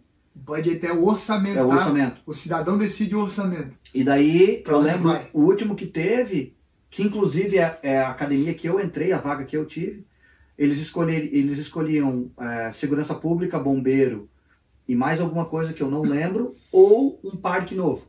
Hum. Todo mundo escolheu segurança pública, bombeiro. Legal. E que daí criou va algumas vagas extras para o departamento. E, e, cara, que eu vou te falar, a gente não precisa, tá? A cidade já. Tá é... bom, a cidade já paga bem, a coisa já é Tu viu eles brincando bom. comigo que eu não posso nunca ser do sindicato? Porque é, você fala, cara, nós Tá bom demais, tá bom, Deco, cara. Dizer, tá bom demais, para com essa porra. Para de pedir coisa, tá muito bom, cara. Ô, Deco, desculpa mais uma vez, cara, que eu esqueci. Outra coisinha muito legal. Das inúmeras paradas, é, traffic stop, que chama aqui parada de hum. trânsito. O que é uma parada de trânsito? Pra vocês entenderem. É, eu vou, às vezes, dou uma interrompidazinha, porque isso é muito comum pro Deco, pra gente lá no Brasil não é o policial só pode te incomodar se houver uma infração. Ele não pode simplesmente te incomodar. Parar você é o direito de ir e vir, né? Que até no Brasil, em tese, tem. É, mas não tem, né, na prática. Então ele não pode te parar. Ele só pode parar se cometer uma infração. Lógico, pode ser uma infração besta de trânsito, já justifica, uhum. né? E os policiais aqui na madrugada, como o Deco falou, pô, cara, o cara ou ele tá saindo, voltando do trabalho, que pode acontecer, ou ele é uma coisa, um cara procurando problema, cara, porque tá uhum. rodando de madrugada para baixo para cima aí. Então, realmente, o Deco às vezes quer parar esse cara num traffic stop, numa parada de trânsito, quer ver ele cometer uma infração, ou seja, um farol queimado, como aconteceu ontem algumas. Mas interessante, Deco, me corrija se eu falar uma bobagem. Todos que a gente parou ontem que foi específico de traffic stop, todos é, tiveram motivo, óbvio, acho que a maioria foi até farol, você verificou que eram pessoas de bem. Cara, eu fiquei impressionado, fiquei assim, quase, quase emociona a tua polidez e educação. E algum deles você multou? Não. Mas o que acontece? O brasileiro ele adora quando ele quer ser um quando ele quer ser um ditador, mini ditador, né? Uhum. O Estado tirando maior, ele quer ser um mini ditador. Ele adora usar o seguinte: eu nunca vi isso na minha vida, só fui ver nas gerações mais novas apesar de eu não ser policial, eu nasci no saco de um policial de verdade, que tentou mudar muita coisa, e tanta coisa que o Deco fala que hoje meu pai falava eu tinha 5 anos de idade, né? E ele vinha para os Estados Unidos cross-train, aprender aqui. Tadinho, não conseguia implantar praticamente nada, né? É, o brasileiro de hoje, o policial hoje, a, hoje o, o, operador de segurança pública, ele adora falar o seguinte coisa, pre, não, mas prevaricar, eu tenho que fazer. Não, isso, cara, eu acho ridículo, né? A gente tem Vamos lá. É, eu sou um policial, eu tô aqui para proteger a sociedade, ajudar a sociedade. É, tu viu várias paradas ontem, é, e eu vou comentar uma que tu até me perguntou depois é, por que, que eu não fiz. É, eu vi tu viu várias fazendo parada ontem, o cara tava com o farol queimado. Teve um cara que falou: Puta, eu sei que tá queimado, mas eu vou receber amanhã, né? Ou, ou coisa. E vai custar 63, já vi que vai custar 63 dólares para eu arrumar. E cara, eu não podia e tal. Me desculpa. Eu chequei ele, ele tava tudo bem, não tinha recorde nenhum, não tinha é, não criminoso, não era criminoso. Não era criminoso, foi, cara, tá bom, dei um, um verbal warning, que a gente chama, né? Uma chamadinha de atenção, é. cara, arruma isso logo, tá sem farol. E tu viu o que eu falei, né? Eu falei, cara, arruma, porque se tu for pegar BR, Aqui os BR. troopers vão te pegar isso. e os caras não perdoam. É. Ainda dei uma dica pra ele, né? Então, isso faz o quê? Isso cria com. O Trooper é tipo o PRF no Brasil, aqui isso. é a polícia, tem mas trooper. é polícia estado, né? É. Aqui não tem. Polícia Federal é só aquela polícia FBI, coisa de arma, que é uma coisa bem específica aqui. É. Né? A polícia que atua assim, é, elas são é, estado para State Trooper, é. que é o de estradas, é. e as polícias municipais são as mais importantes. Né? exatamente. Então, e é isso, tu cria uma, uma relação com o cara. Tu viu eles sempre me agradecendo, puta, obrigado. Porque, porque do jeito que tu fala, cara, vou te, vou te quebrar essa. Não, não vou te multar, não tem por que eu te multar, não tem por que eu sujar o teu, teu histórico com uma besteira dessa. É, e, mas assim, deixa eu fazer um adendo nisso, Tony. É importante dizer que se eu dou uma multa para ele naquele momento, ele vai ter que pagar aquela multa. Se ele não pagar aquela multa, é emitido um mandado de prisão contra ele. Prisão, é? Prisão. A multa, putz, eu não tenho multa aqui, senão eu ia imprimir uma para te mostrar. A multa americana em Oklahoma, não posso, não sei se é todo o estado, mas em Oklahoma é uma prisão. Quando você assina, você, eu tô te liberando para você ir para casa e você tá, tanto que eu falo para você, você assinar isso, você não tá admitindo sua culpa. Sim. Você só está prometendo aparecer no dia e hora e local Pra justificar isso aqui. escrito aqui. Tá, Tu tá me dizendo, eu vou aparecer na corte no dia que já tá lá na multa, tá. nesse endereço. Mas uma de ontem dessa, Deco, do farol, eu posso pagar online e resolveu tudo? Depende da gravidade, tu paga online e tá, resolvido. Depende da gravidade. Tá. Depende, tu vai ter que ir na, e falar com o juiz. Claro, por exemplo, bêbado é uma coisa É. ruim, mas. Não, bêbado eu te prendo. daí. A bêbado é na hora. É. tá. É, Eu posso te soltar, mas geralmente DUI é, é grave, é muito grave. Mas tu, uma vez eu pedi explicação tua, tá? Porque no Brasil virou uma modinha agora de o polícia mal, te- eles fazem uma fila gigante para arrecadar, né? Não é para conscientizar ninguém. Uhum. Nunca provou nenhuma diminuição de acidente de trânsito, o Brasil só aumenta. E aí fala com você com aqueles aparelhinhos modernos para a cidade, o estado, a própria polícia encher de dinheiro Uhum. é, do cara que tomou a maioria das vezes uma taça de vinho. Né? Não, a gente tem uma tolerância aqui, né? Uma tolerância até razoável, que é 0.08. É, que eles falam que é duas cervejas, ou duas taças de vinho, ou uma dose de uísque. Que na verdade é um pouquinho mais. Pode, Tá. pode. Mas, cara, vai muito do bom senso, né? Deco, o bom senso é uma palavra que foge né, dos países socialistas. E crescer no Ah, Brasil como tu cresceu, a gente viu, desapareceu o bom senso. Quando eu morei na China em 2008, foi a coisa que mais me entristeceu, a ausência de bom senso. Todo mundo falava que chinês não tem bom senso. Ironicamente, o Brasil, alguns anos depois, provava que está igual ou pior, né? Uhum. A ausência do bom senso. É... Quando é uma coisa gravíssima dirigir bêbado aqui, Uhum. muito horrível. Mas o cara é bêbado, né? Uhum. O cara que realmente qualquer um ia dizer, o, o seu sem vergonha, vai preso? Uhum. Porque tu é um retardado, como é que tu tá bêbado É. assim, né? Então, bom senso, né, Então, como eu estava te falando, é, esse negócio do prevaricar, é, eu, não, eu, eu, sim, eu não consigo engolir. A gente é, é um agente de segurança pública. A gente está aqui para proporcionar segurança.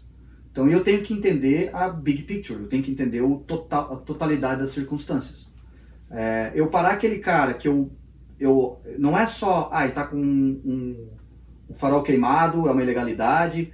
Vai ser o jeito que ele vai me tratar, vai ser a roupa que ele está vestindo.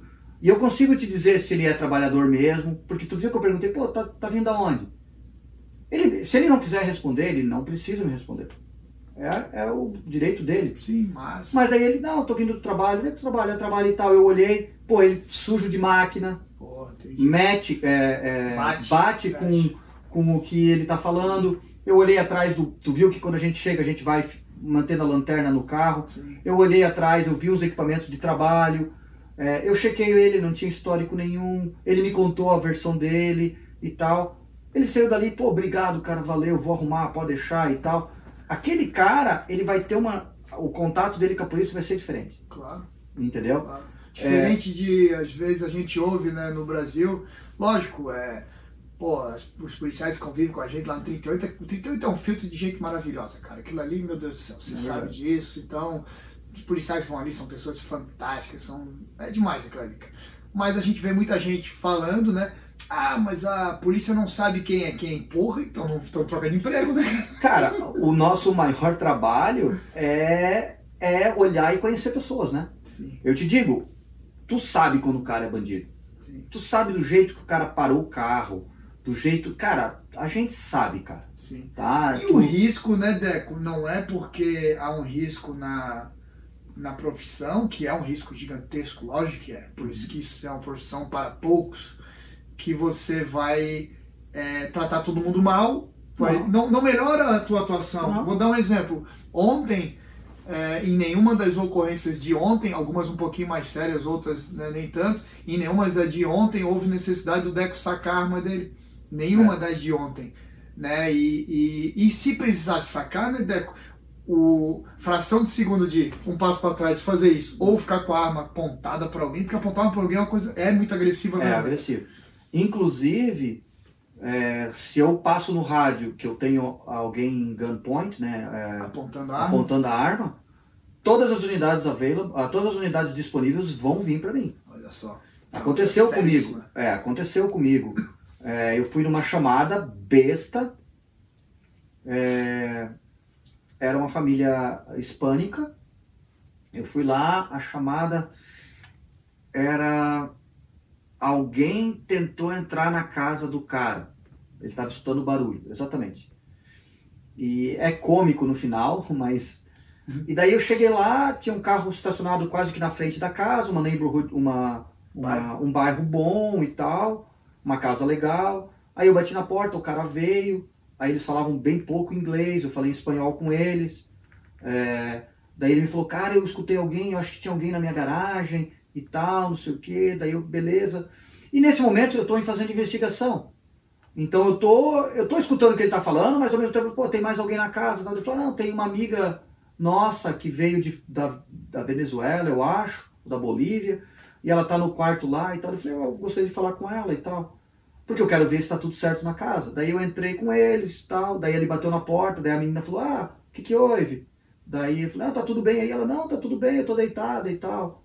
Deu, ah, beleza. Eu falei, cara, não... daí eu falei pra ele, olha, se acontecer de novo, tu me avisa. Às vezes, sei lá, alguém tentou, vou, vou ficar na. tô trabalhando aqui hoje, vou, vou passar na tua casa aqui mais umas vezes e tal. Tá bom, o cara fechou a porta, eu fui pro meu carro. Quando eu tô indo pro meu carro, um cara pula a janela da casa para correr. E pô, isso para mim é um. É, a gente chama aqui first degree burglary, que é uma invasão de domicílio, né? Uhum. Primeiro grau, que é, uma, que é uma coisa gravíssima. Claro. Quando você entra na casa e tem alguém dentro. Claro. Só que o cara veio correndo na minha direção. Ah, na hora, né, cara, eu, pum, parado. E o cara meio que não parou, eu fui mais grosso com ele e tal, meti a lanterna da minha pistola na cara dele, botei ele no chão, e daí nisso eu fui no meu rádio, eu passei, ó, é, preciso de ajuda, né? botei o código, né? 1060, eu tenho um cara gunpoint, tenho um cara coisa. Daí, e eu falando pra ele, vai pro chão, vai pro chão, não sei o que. Daí ele deitou no chão, meti o joelho nas costas tal. E eu sozinho, já olhando pra ver se tinha mais alguém e tal. Aí guardei a minha arma, algemei o cara. Nisso eu escutei, cara, umas três, quatro viaturas vindo com sirene ligada e tal, que a gente chama de código 3 que tu só usa em emergência. Aí eu fui pro rádio de novo e falei, ah, pode, pode slow down, pode vir devagar que tá tudo sob controle. É, que na verdade, no final da história, o cara não era bandido nenhum. A menina foi para lá, encontrou um cara no Tinder. O cara foi na casa dele, pulou a janela para dar um pega na guria. Fez barulho no quarto. A guria não quis falar pros amigos dela, pai da, pai da amiga dela. Ah. Mas a guria tinha 30 anos, o cara Sim, tinha. Era uma criança. É. E aí resolveu tudo, não foi? Soltei o cara tal. Mas até então, né, cara, sim, o cara. Sim. Aí ele me explicou, ele falou, cara, me desculpa tal. Até inclusive ele trabalha num restaurante, ele falou, cara, vai lá, cara, eu vou cuidar de ti, não sei o quê. Aí o, cara, o cara tava ilegal, não tinha nada, mas não tinha feito, ele não cometeu crime nenhum. Ele foi lá namorar com a menina. É, mas por que eu tô falando isso? Porque quando tu saca a tua arma, Tony, é uma situação de risco. Entendi.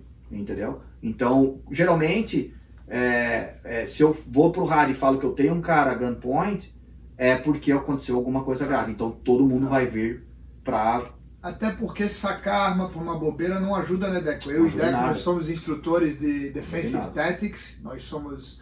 É, a gente dá aula dessa disciplina específica de defesa pessoal policial. E a última coisa que você quer é, sem necessidade, tirar a arma do coldre. Ela está na retenção, está uhum. presa, está segura. Tirou, ela está no ar. Né? Agora, para alguém tentar tomar sua arma, então, saca na, na, Aquele ditado que se fala no Brasil é errado, né? No Brasil fala assim: sacou, tem que atirar. Como se você puxou a arma, tem que dar tiro. É. Não, não, não. Isso aí vem de uma filosofia antiga norte-americana que diz assim, ó, esteja preparado para atirar, atirar. quando você saca uma É. arma. né? Eu falo, eu falo, eu, eu falo uma coisa assim, né, Tony? É, eu sou policial. Se eu entrei numa uma luta corporal com alguém, já é um risco. Por quê? Porque tem uma arma envolvida, né? Pô, No mínimo tem uma arma envolvida, que é a minha. sim, No mínimo, sim. entendeu? É, Então eu não sei se o cara tem ou não, mas uma eu tenho certeza que tem. É, E tá carregada. certeza Porque é minha. Funciona. e funciona. Então, assim, é, eu, te, eu tenho, não quero divergir da- do que a gente estava falando ali, mas é, voltando só ao prevaricar. É, ontem tu viu, a gente checou uma mulher e ela tinha mandado de prisão. Lembra? Lembro, claro. E ela estava grávida. Sim, E o mandado de prisão era besteira, coisa de trânsito. sim. E a gente não levou ela para cadeia. Pô, verdade. Verdade. Não levou ela para cadeia. É, É grávida e- que tu viu que a, situação não cabia. É, não, não- eu não vou ajudar ela em nada. Eu não vou ajudar ela em nada. A sociedade não vai ser. não vai mudar Não vou nada. ajudar ela em nada.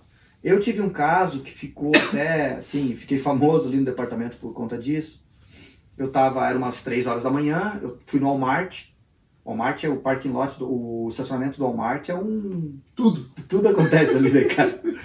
Eu fui no Walmart, eu vi um carro parado. E aí eu parei atrás, chamei no rádio, falei, vou checar o veículo, dei a placa, desci, um cara grande, é, é, afrodescendente, né? Aí eu cheguei lá, daí falei, ó, tô checando tal, o que tu tá fazendo e tal. Daí ele falou, não, eu, eu não moro aqui, eu moro em Oklahoma City, eu dirigi, isso era umas três e pouco da manhã. Porque amanhã começam as aulas e eu vim trazer o material escolar da minha filha que mora aqui. Ah, tá. Vou me encontrar com ela às seis e meia. Eu olhei atrás, estava lá o material escolar. Mas mesmo assim, pô, por que o cara tá ali três horas da manhã, É, né? né? Troço estranho. Pô, Estranho. Daí eu falei, tá bom, ah, me dá a identidade, me dá a tua carteira. Daí ele me deu, ele me deu a identidade, ele não me deu a carteira de motorista. Ah. Ele não estava dirigindo, ele estava dentro do veículo, mas ele não estava dirigindo. Tá. Então eu não tenho direito de dizer que ele estava dirigindo ou não. É, aí ele me deu, aí eu perguntei se ele tinha de- de- é, carteira de motorista, ele disse que não tinha. Tudo bem, não cometeu crime nenhum até aquele momento, porque ele não está dirigindo, apesar de eu saber que ele veio dirigindo, Sim, sim. mas. É, daí quando eu estou indo para trás, andando, e tu, não sei se tu reparou que eu sempre ando de trás, assim, porque eu Sim, quero manter olhando. olhando Uhum. para ele.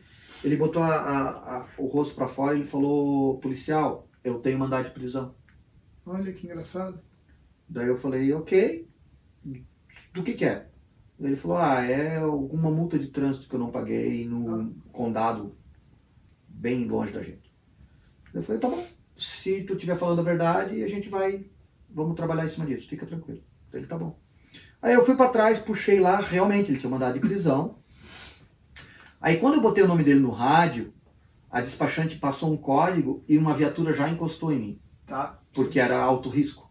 Ah, tá. O cara tinha mandado de prisão. Ou Ah, seja, já. ia acontecer uma prisão naquele momento. Tá. E no meu departamento, toda vez que tu vai prender alguém, tem que ter um, Um um outro, outro suporte. contigo. Na É, verdade, pelo que eu vi, quase sempre, sempre tem. É, não, sempre sempre tem. tem. A chamada, quando é chamada, sempre vai alguém. Tá.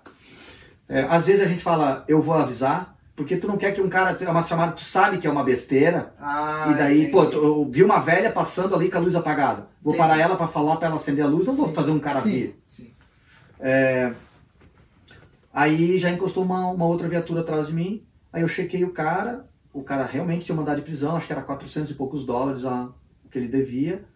E o condado queria ele. Ou seja, viria buscar ele coisa. Vale, porque às vezes o condado, ah, nem vale a pena, nem quero, né? É, às vezes a gente teve um ontem do Colorado. Que o cara nem O cara quer. tinha mandado de prisão no Colorado, mas o Colorado não extraditava ele. Sim, o Colorado nem tá aí. Deixa Então, o cara aí. Aí o que, que a gente falou pra ele? Cara, a gente comunica ele, ó, tu tem um mandado de prisão no Colorado, vai resolver isso. Porque se tu pisar lá, Eu vai vi isso, e isso aconteceu ontem, é, numa abordagem ali, É. comum ali na, na rua andando. E aí eu cheguei a Será? falar com ele. Quando eu fui, abordei o carro pela segunda vez, ele estava falando com a mãe dele no telefone e já dizendo para ela, para ela ir achar um, um- alguém para pagar a fiança dele e tal, e meio que se despedindo. Daí eu pedi para ele desligar o telefone, ele coisa, desligou, foi educado. Daí eu falei, eu não, tu não vai para cadeia. Daí, cara, ele olhou pra mim, cara, assustado, assim. Como assim?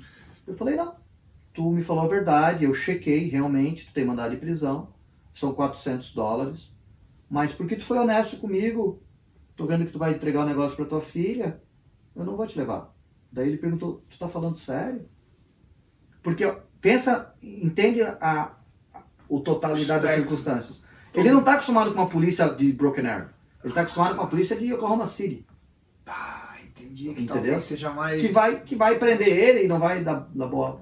Eu falei, não, cara, eu não vou te prender. Tu foi honesto comigo. É uma, a, a tua infração é marginal. É. Mas eu falei, cara, vai pagar essa merda. Ele falou, pois é, cara, eu tenho, e pior que eu tenho dinheiro pra pagar, ele falou. Eu falei, cara, parcela, paga em 4 de 100. Ele Negocia. falou, não, cara, cagada minha. Eu falei, vai pagar isso. Porque até aquele momento eu já sei tudo da vida do cara. Sim. Eu já puxei, tu viu o que que a gente sabe? a gente Sim, sabe tudo sim, que aconteceu na sim. vida do cara. Sim, o, o cara, Deco, o Brasil também, né? É. O cara também levanta, também sabe, cara. E daí ele, ele ficou abismado. Daí, daí eu falei assim, eu falei, cara, qual que é a tua história? Ele falou, não, é que eu não tenho carteira de motorista, então eu vim à noite pra não, pra não correr risco. Eu falei, cara, mas o que tu tá fazendo no Walmart, cara? Tu tá no pior lugar que tem. Daí ele falou, é verdade, né? Pô, eu acho que eu vou naquele hotel ali da esquina, que é aquele hotel que eu te falei. Eu falei, não! Aquele não. Aquele é pior! Eu falei, cara, vai, vai em outro lugar, mas não vai lá, cara. Daí eu falei, olha, tu não tem carteira de motorista, tu não está dirigindo, eu tô indo embora, tu tá livre, tá, tá free to go, eu vou naquela direção. Tu entendeu? Como que diz assim, eu vou pra lá, tu vai pra lá, tá? E eu dei uma chance pro cara. E daí eu saí, o meu backup tava lá, tu não vai prender ele? Falei, daí, tá bom. Tá bom. Ele não fala nada. Não. Eu sou o, o- eu sou o dono do Dono call, da- Tá. entendeu? Aí eu me lembro que depois disso eu fui lá na despachante, que é a minha do rádio, né? Fui lá falar com elas, daí ela, ah, tu não prendeu? Eu falei, não, não prendi, aconteceu isso, isso. Eu vi o material escolar e tal. Cara, ninguém fala nada. É a minha Decisão. decisão. Porque só tu sabe o calor do momento. Exatamente. Que... Exatamente. E o que, que passou na minha, na minha cabeça ali, Tony? Eu acho que eu ganhei aquele cara pra polícia. Porra. Entendeu? Ele foi honesto comigo. Cara, eu, eu não sou o cara e eu quase me emociono aqui com, com a história. Tu viu que ontem a gente prendeu aquele cara que tava alcoolizado? Sim. Por quê? Porque ele Foi ao mentiu. contrário, mentiu. É. Ele começou, não, cara, a gente nem conversa, cara, É. tá, tá de sacanagem comigo, tá mentindo, tu vai pra cadeia. É, mentiu, mentiu algumas vezes. Mentiu Então- duas, três vezes, É. besteirinha. Então isso, cara, tu cria um, a galera de Broken Arrow, os bandidos, os caras que cometem infração, porque tem o bandidinho, né, cara? Ele sabe, cara, eu, eu vou ser mais honesto e, entendeu? Porque a gente vai descobrir. Não tem como não descobrir, cara. Tem uma cultura. nome, vai estar tudo que tu fez ali, vai estar quantas vezes tu foi parado, o que tu, o policial que te parou, eu, eu sei tudo, Sim. eu sei tudo. Cara, eu vi isso ontem daqueles três, né? Uhum. Era um casal e um cara. É, putz, estavam feio ali de sei lá o que que era, né? Crystal Meth, sei lá. E eles falavam tudo abertamente, né? Eles viam que não tinha jogo para É, mentira. é. Não tinha jogo para mentira. E eu não sei se tu percebeu que eu fazia pergunta pra eles e fazia eles falar, mas, que é um treinamento que a gente tem, mas cara, eu não tô nem ouvindo a resposta deles. Eu tô olhando o resto. O cenário Eu tô olhando inteiro. o cenário E inteiro. uma coisa, eu não tava hook up no, no No rádio, rádio. né? Tu e teu o parceiro estavam, depois chegou um outro, eram em três. E o tempo todo vocês estavam ouvindo a história completa deles, Deles. pela dispatch, que é. a despachante. E Deco, agora cabe um adendo assim que é um ponto pra mim alto de, me lembro já no passado tu me contar sobre isso. Vamos explicar aí pro, pra turma lá no Brasil a impor, quem são e a importância do dispatch, que é o despachante, né, que é o que recebe o chamado Uhum. Pelo 911, Tony Uhum. desesperado ligando, ai, por favor, me ajudem, e ele faz o, a, tran- né, a, tra- a transferência desse chamado para você, e- Uhum. e, ali tu vai ouvindo tudo, né, cara? Cara, eu, eu. A minha analogia que eu faço com o despachante é o nosso anjo, né, cara? É alguém, é um ponto que tu tem no teu ouvido, né? Tô com o meu aqui, que tá me vomitando informação a todo momento.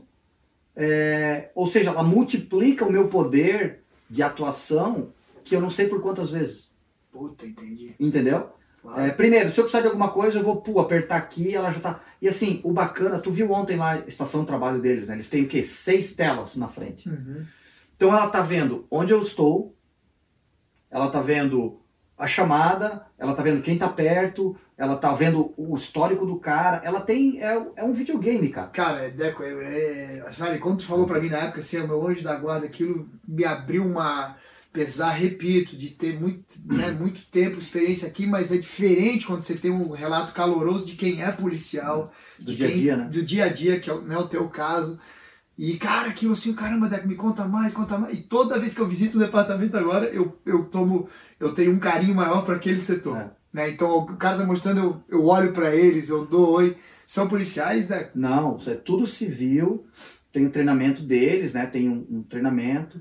Por incrível que pareça, eles têm mais clearance que nós.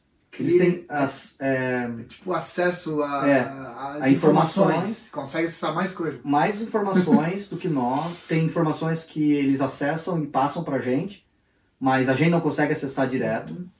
É, e, cara, é, é civil, treinamento normal. São tu viu, contratados pelo departamento, aquela delegacia que a gente precisa de três caras novos, É. faz uma seleção, treina especificamente. treina. E o Deco, a gente comentou né, ontem brevemente, porque na verdade é um perfil diferente do perfil policial. não Claro, tem por que você claro. fazer uma academia de polícia, formar um cara e botar ele para atender Não, não, chamado. a é. ver. E no Né? Brasil, eu, cara, Com todas os seus, as suas importâncias, tu acabou de chamar eles de anjos da guarda, mas eu não quero o meu parceiro Joe aqui, policial, nessa função, porque não é essa função para ele. E no Brasil, cara, foi uma coisa que eu lutei no passado sobre isso. É, os caras têm aquela, aquela, ah, aquela teoria, sei lá, né? Não, mas tem que ser um policial porque ele conhece o trabalho da rua. Não! O trabalho da rua não é equivalente ao trabalho do despachante, do Diferente. 91, do 190. É outra coisa. Se tu botar um policial no 190, ele vai tratar o call diferente do que o despachante trata comigo. Entendi. Porque ele vai achar que ele sabe o que eu tô passando. Entendi. Vai querer adivinhar, inclusive. Vai querer botar sentimentos. Ó, o Deco tá naquela. Entendeu? O, o 91 ele tem um treinamento exatamente diferente. Para ele, ele tá ali para me suportar, para me, pra me apoiar, apoiar. desculpa. Ele tá ali para me apoiar. E a frieza daquilo, né, Deco? Exatamente. Ele não tá ali para tentar adivinhar, ele não tá ali para me dar ordem. Pelo contrário, eu mando nele. Ele não me diz nada. Ele me dá a informação se eu vou fazer a prisão, se eu não É um vou. oráculo, né, Deco? Um cara, ó, pum, pum, Google. pum. É o Google. Puta, É meu legal, Google. cara. Olha, Então, emocionante. essa ideia, simples. cara, né? essa ideia que eu, eu lembro de discutir isso com coronéis da PM, e não, porque tem que ser policial, porque sabe do trabalho. Não, não, não. Pelo contrário.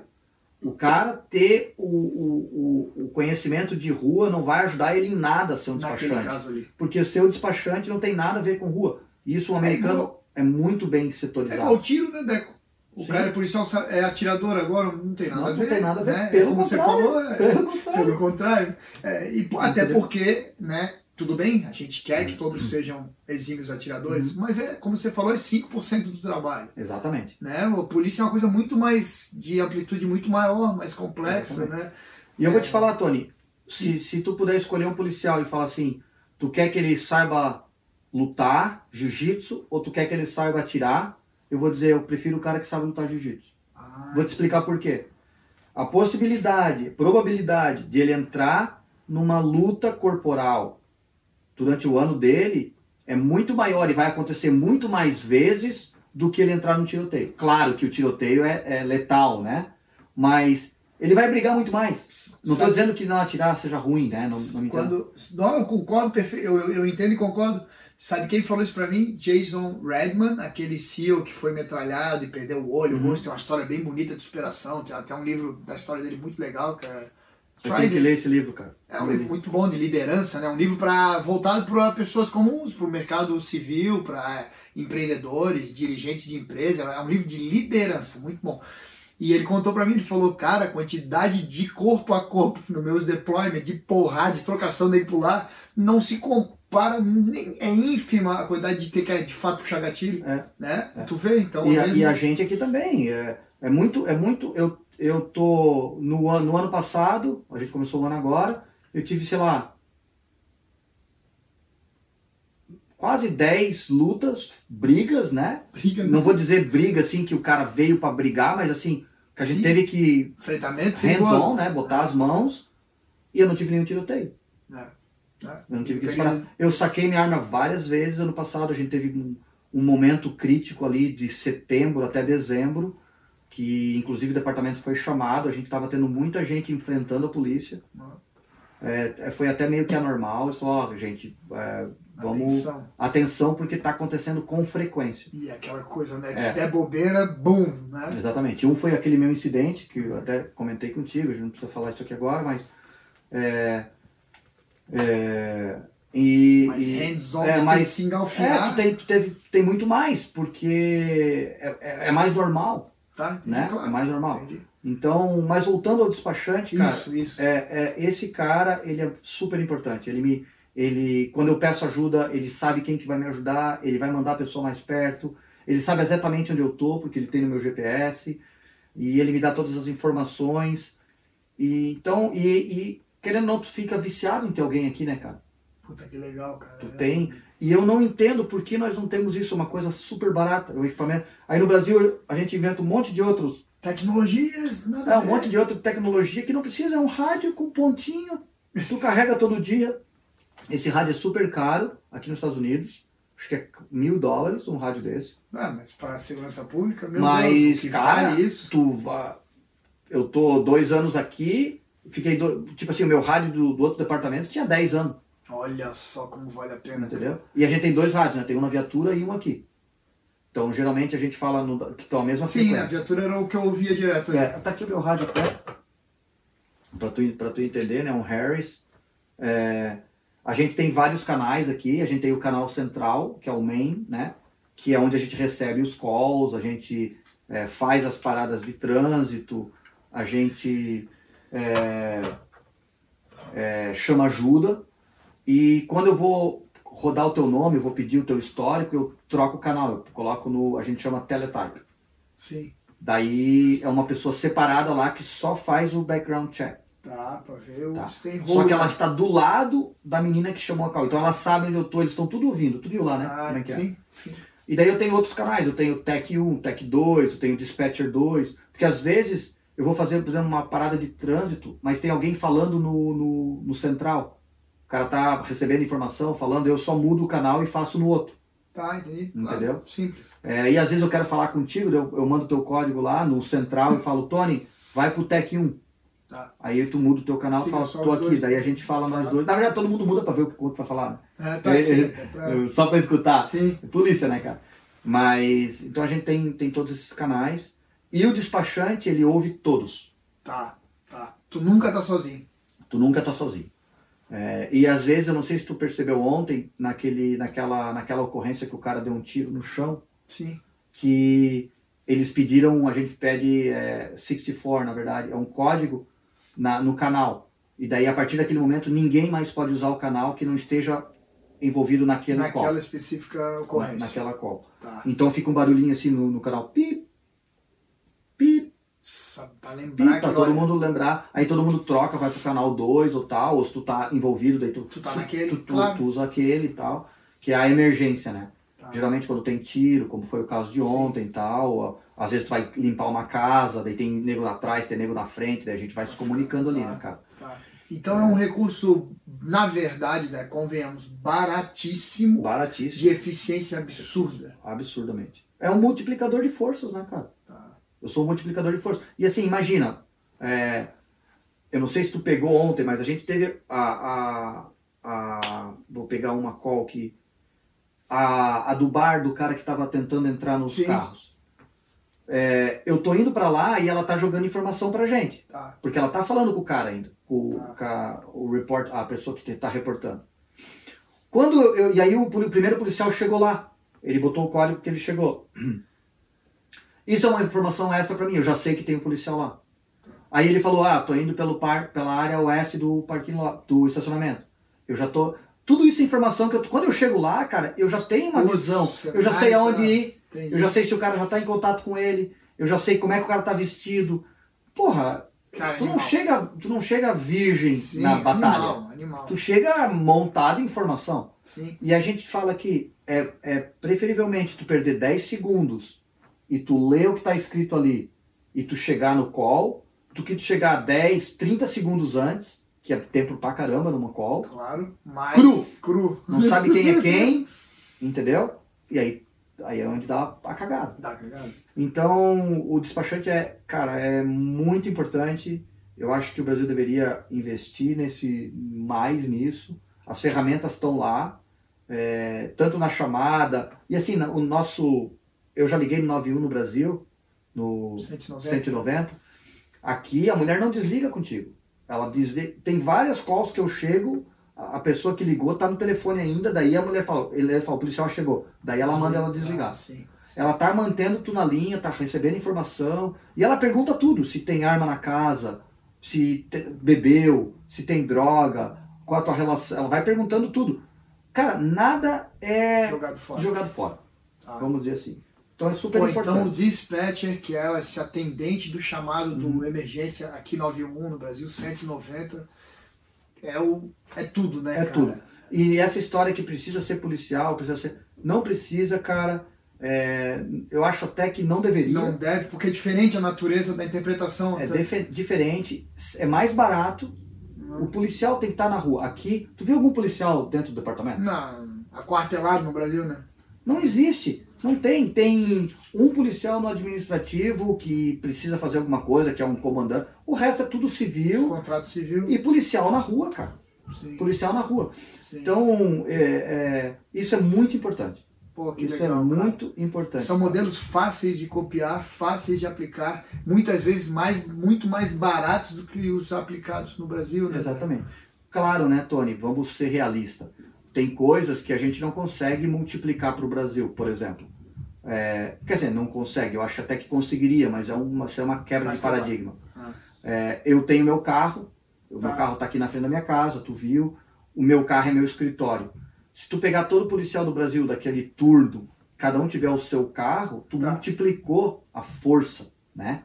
Tu espalhou, tu conseguiu cobrir uma área muito maior. Tá.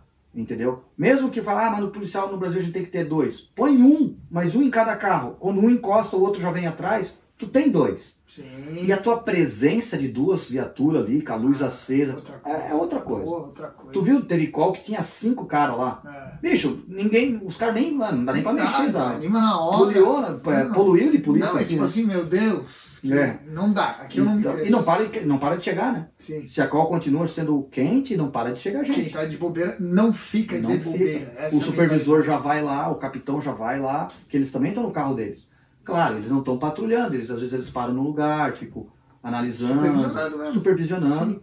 É, então isso é muito importante. Eu sei que no Brasil é caro ter veículo, é, mas assim, cara, é um negócio que, que tem que ser botado na ponta do papel. É, é caro até quando? Eu preciso ter 100 policiais, dois em cada carro, ou eu posso ter 60 policiais, um em cada carro e fazer o mesmo Várias trabalho? coisas. Não, na verdade, eu, eu preciso Entendeu? ter 100 policiais, sendo que 80 estão, sei lá, fazendo o quê? Aquartelados, né? É. Ou eu preciso ter 30 que estão na rua, né? Então, Não, a- é, a rua é, é determinante. Meu pai sempre falou isso, é né? determinante. Para de prédio. A mania do Brasil é construir delegacia para mostrar, né? Não, para com isso tudo. Cria-se... Bom, projeto dos anos 80, meu pai tinha, né? Criação dos departamentos de polícia e viatura na rua. Viatura só na rua, né? Engraçado, tu falando isso. Na época que eu trabalhava no, no, no Senado como assessor de segurança pública, eu fiz um. A gente recebeu um documento pedindo para abrir é, bases na cidade, numa tal cidade. Então eles queriam construir lá um quadradinho, botar uma pessoa lá dentro para atender o público e tal, não sei o quê. Com uma garagem, uma coisa, porque daí o policial da rua podia parar lá, tomar um cafezinho e tal. Entendo isso, legal. Claro.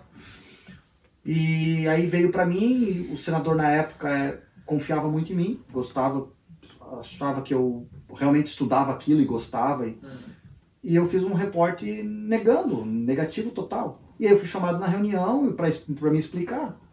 E daí eu expliquei, eu falei, eu não vejo sentido a gente investir, a gente imobilizar.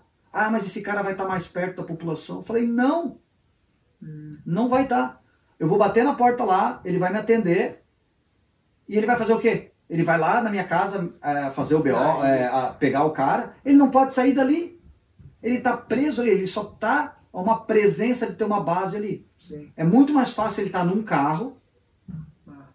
lá do que ele estar preso naquela base. E daí aquela base tem internet, água, luz, não sei o quê. Vai ser apedrejada à noite, vai ser. Porra, não faz sentido. E os caras acataram, cara. Os caras falaram, cara, faz sentido o que tu tá falando. Eu lembro que né, o, o departamento de polícia que queria é, abrir ficou Chateado. chateado e tal. E daí eles tinham um outro, que foi uma segunda vez que eles queriam montar mais um batalhão na cidade, que nós já tínhamos dois. E eu fui contra também. E o meu argumento foi o mesmo. É mais um coronel, é mais, sei lá, quantos majores, é mais quantos capitão. Pra quê? A gente não precisa mais de oficial, a gente precisa de policial. É muito cacique para pouco índio. É. E, e tu viu ontem, nós temos ali, nós ali dois sargentos, que eu já acho que é muito, para tudo aqueles. O policial tem que estar na rua, Sim. né, cara? A gente, é o policial que faz o trabalho. E daí, cara, vou- agora vou tirar o chapéu para os policiais do Brasil. Eles pagam muito pato hoje, o policial no Brasil, por conta das decisões dos oficiais. Sim. Pagam muito pato. E na verdade que são os caras que trabalham, né, cara? Sim. Tanto civil existe isso aqui, né? A militar. polícia, a polícia aqui é municipal, né? Como você falou, ela É. não, não existe. A polícia militar é a polícia do exército aqui. né? É, é, não, não existe polícia Não militar. existe polícia militar, não existe, eu acho que Não. quase em lugar nenhum Não. do mundo, né? Não, Essa estrutura militar é uma estrutura muito cara, muito Exatamente. ineficiente, né? exatamente. As decisões vêm de pessoas que não conhecem muitas vezes a rua, né? O cara chega ali numa posição de chefia, algum, apesar do nome ser igual, né, gente, parecido, né, ou igual às vezes, não tem nada a ver. Nos Estados Unidos nunca, polícia militar é polícia do exército aqui, óbvio, né? Todo É. mundo sabe disso, como em qualquer lugar do mundo. Só o Brasil que tem, isso é herança de, enfim, de, de, de uma coisa esquisita, né, de ditadura e por aí vai, de Getúlio Vargas, sei lá é, a polícia é da humanidade e da sociedade, né? E, Deco, algum daqueles chega direto naquela função? Eu sou Não. direto capitão, Não. eu sou direto sargento. Pode Não, chegar, tem no- pré-requisitos, tem que ter dois anos de departamento para aplicar para cabo. todo começa embaixo. Isso. Tem que ter três anos para aplicar para sargento. Se eu não me engano, tem que ter três anos de sargento para poder aplicar para capitão. Acho que são cinco anos de capitão para poder Tô- aplicar. Todos começam de baixo e todos eventualmente têm a oportunidade, se cumprir os pré-requisitos, de subir. Mas se o cara não quiser, também ele pode ficar. onde- Não, é prova, né? Tem, não é assim por tempo de serviço. Tá. É prova. Esse negócio por tempo de serviço é balela. Tu, tu fica lá, sobrevive, é prova escrita, difícil. Tu viu ontem eles comentando. Aham. É difícil, tem um Até porque você vai assumir. É mais um processo seletivo. E você vai assumir um papel específico de uma liderança que precisa ter habilidades, eles têm que te testar. Exatamente. Às vezes o cara não quer também, né, Dé? Ou Não. ele não está preparado, ele não quer. Muita Não, gente não quer. Eu quero ficar patrulheiro aqui, eu É. gosto disso aqui, eu quero trabalhar com unidade tática, depende, né, Dé? É, e o meu departamento ele é diferenciado, por isso que ele é considerado um dos melhores. Porque o meu departamento é assim. O que acontece, Tony? Digamos que eu, eu agora eu quero ir para narcóticos. Aí eu passei para narcóticos, vou voltar lá. Daí eu tenho três anos de polícia, passei para narcóticos, fiquei mais três anos lá. Daí, pô, eu quero ser sargento. Se eu virar sargento, eu não posso mais ficar na narcóticos. Eu tenho que voltar para a rua. É obrigatório. Ah, Olha só. Isso é obrigatório é voltar para a rua.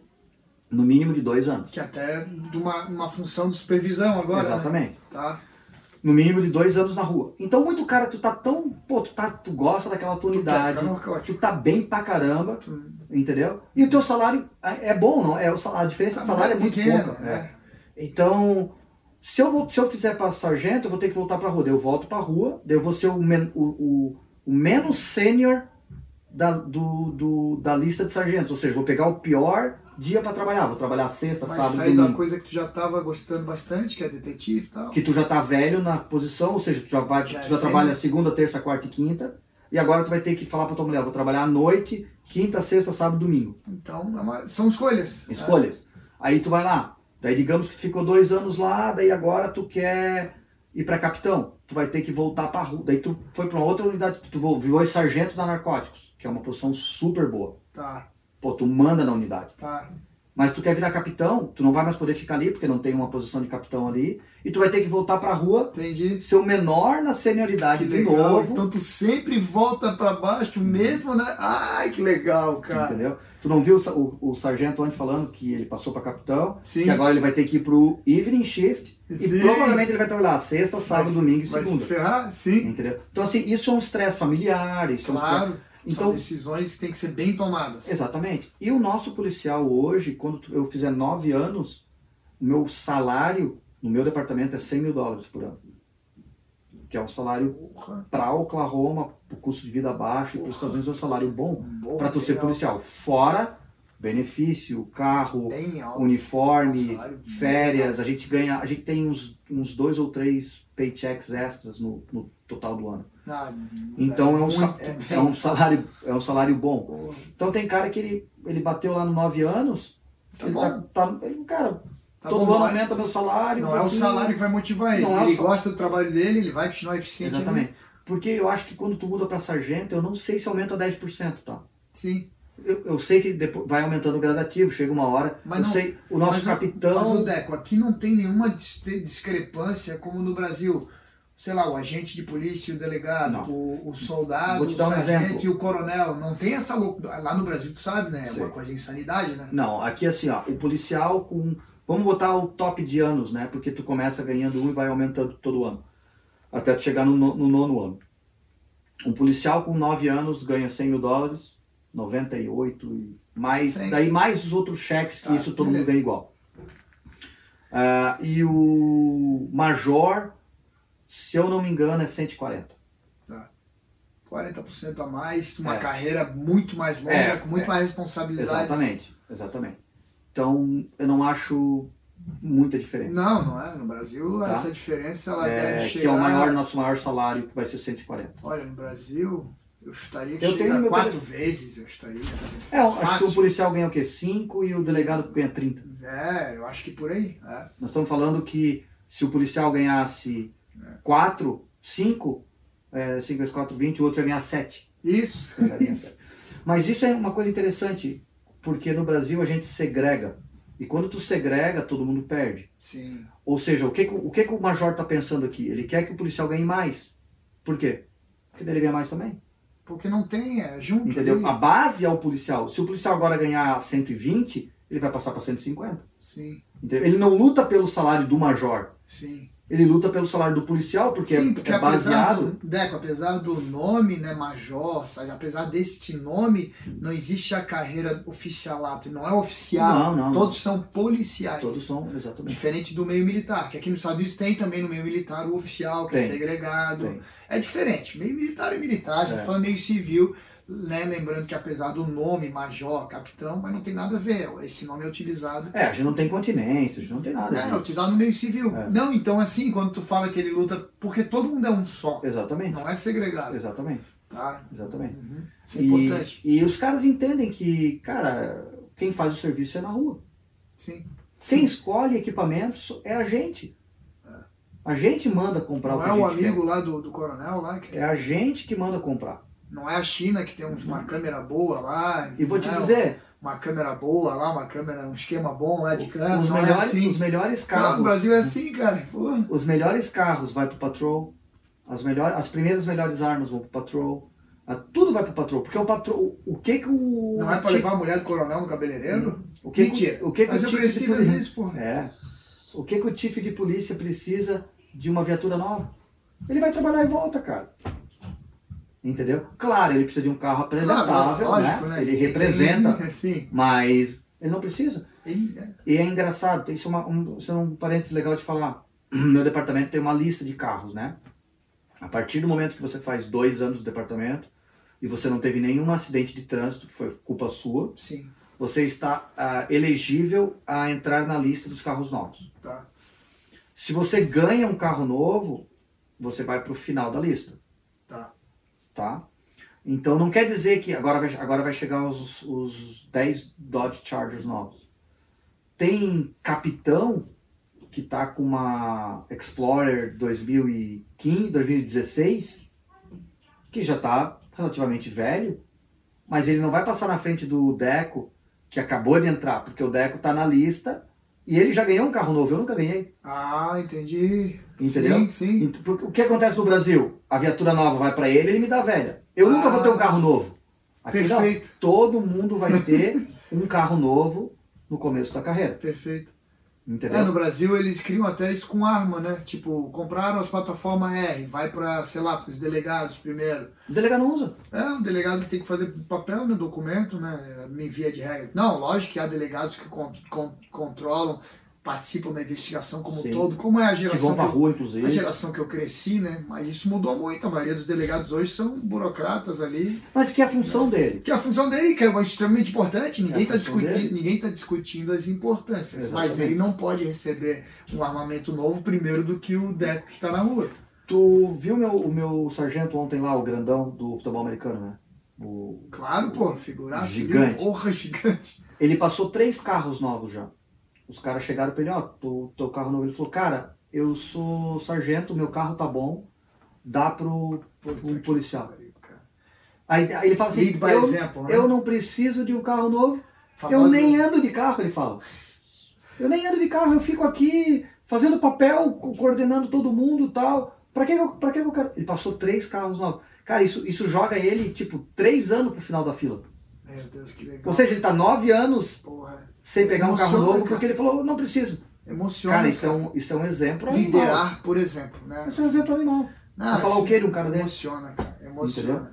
Emociona ver que há povos, né, como os americanos, né, que é, tudo, a liberdade individual, né, ter, fazer e ter tudo aquilo que eu quero, ter todas as armas que eu quiser, silenciador, tudo que eu quiser, né, mas com a capacidade sempre de pensar na tua comunidade. Sim. Não é eu que tenho porque eu sou especial, é porque o Deco pode ter, porque o João pode ter, o Paulinho que vende sorvete pode ter.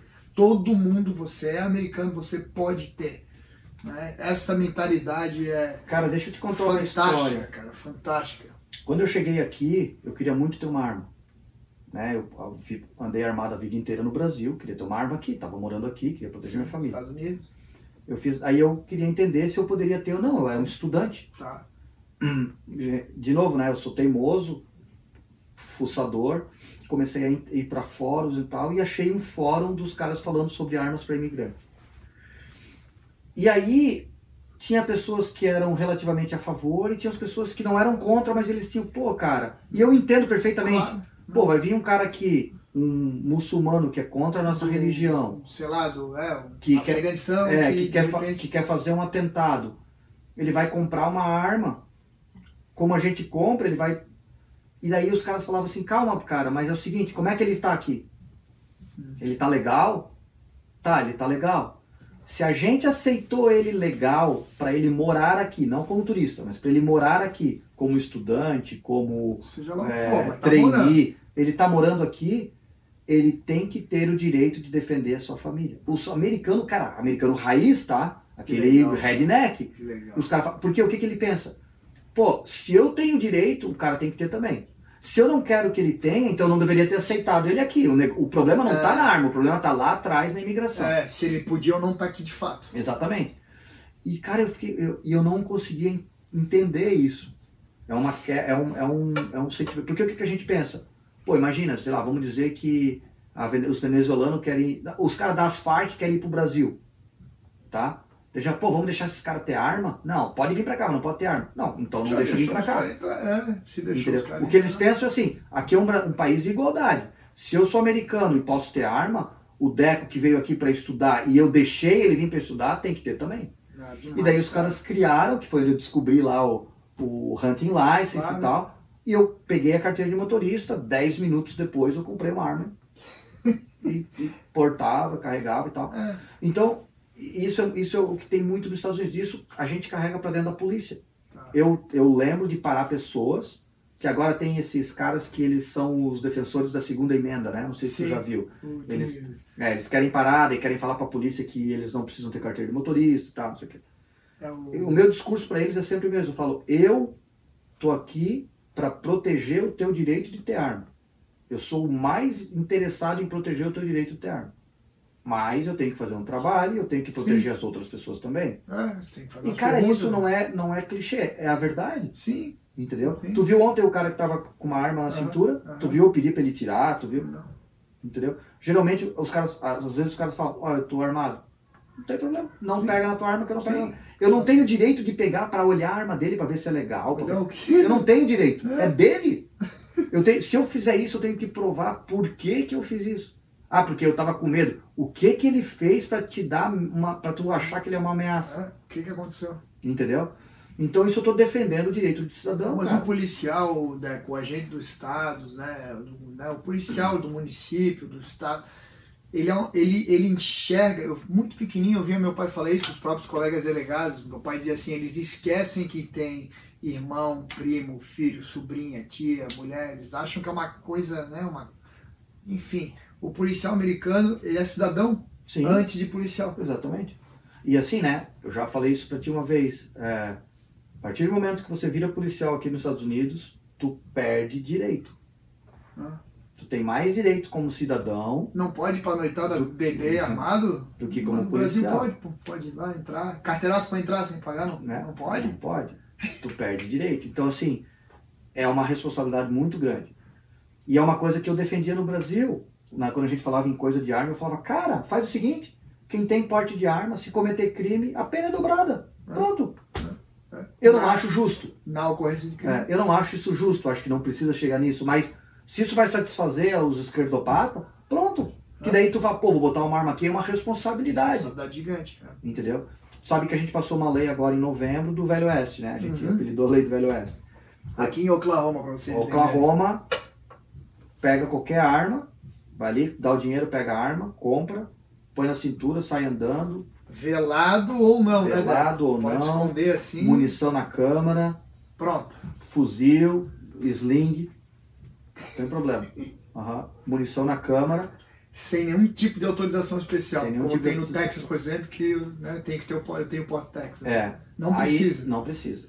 E aí ainda tem o porte, se quem quiser fazer. Quem quiser fazer. Por quê? Porque às vezes o cara viaja pro Texas, Ah, é tem- verdade. entendeu? Pra ter a, a. Como é que chama? A- o conceal carry, né? O, Não, não, eu digo pra ter a. Reciprocidade. a reciprocidade dos estados. Verdade, claro. Então ainda tem quem quiser ter. Sim, como eu tô armado aqui agora com o porte do Texas. Exatamente, Tá. exatamente. Então, às vezes o cara, por exemplo, a minha mulher não fez o porte dela, ela não precisa mais, Sim. ela carrega. Só que se ela for pro Texas dela, não pode. Ah, entendi. Então, poderia ela- open carry, né, Deco? Pra explicar bem, open É. carry ela poderia. no Texas pode, né? Pendurar na cintura É, pode. é. Mas se for concealed, ela não poderia. É.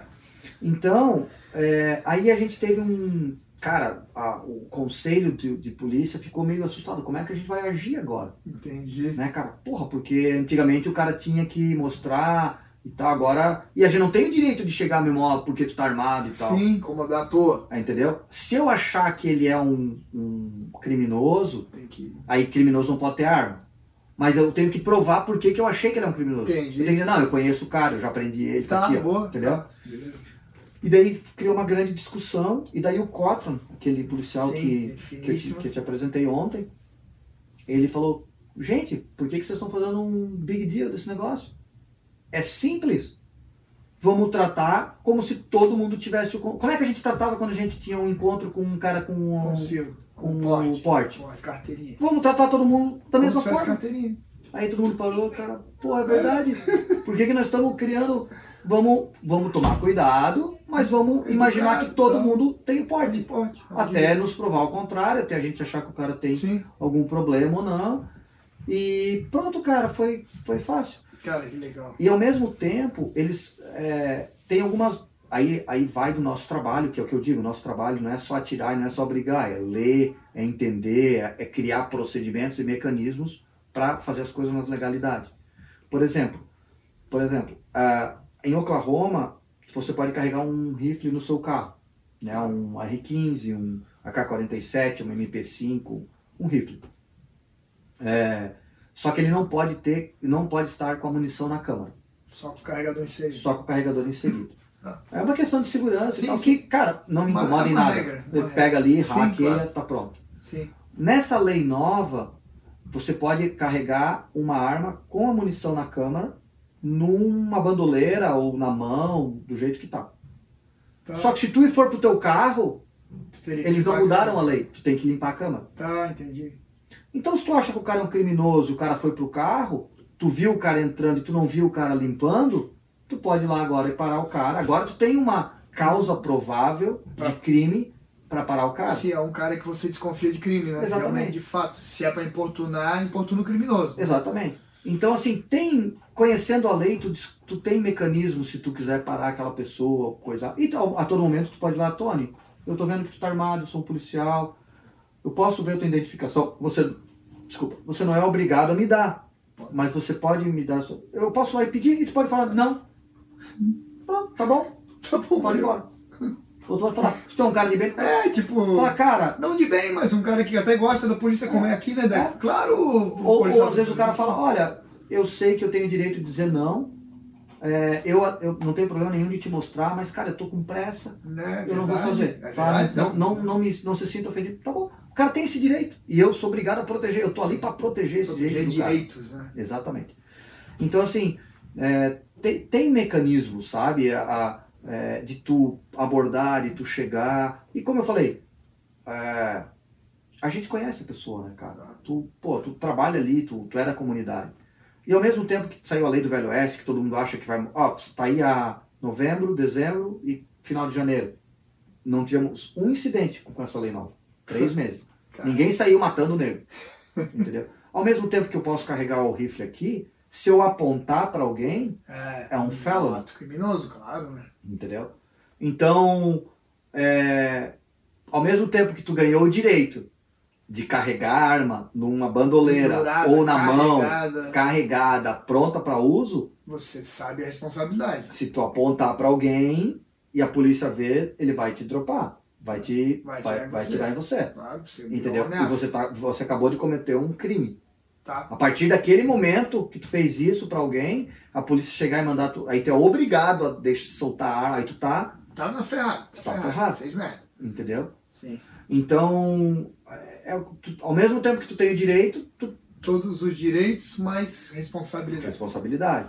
Então, a, a sociedade caminha muito dessa forma, né, cara? É assim que evolui, né, É assim que Assim evolui. que saiu da caverna e criaram civilizações, Uhum. como meu pai sempre falou, é, conquistando direitos, jamais perdendo-os, né? Então, Uhum. não interessa o que é, desde os anos 90, 80, que o pai falava, é, pré-Fernando Henrique Cardoso, né, das tentativas de diminuir os direitos de arma no Brasil, ela não se perde, não interessa se você gosta de arma ou não, sociedades construíram-se conquistando direitos e não perdendo, né? Uhum.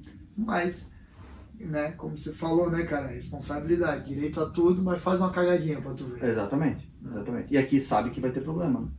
É. Sabe que vai ter. Deco, e voltando àquele ponto do processo seletivo, cara, só Uhum. pra gente. Porque, cara, as pessoas são muito curiosas, cara. Uhum.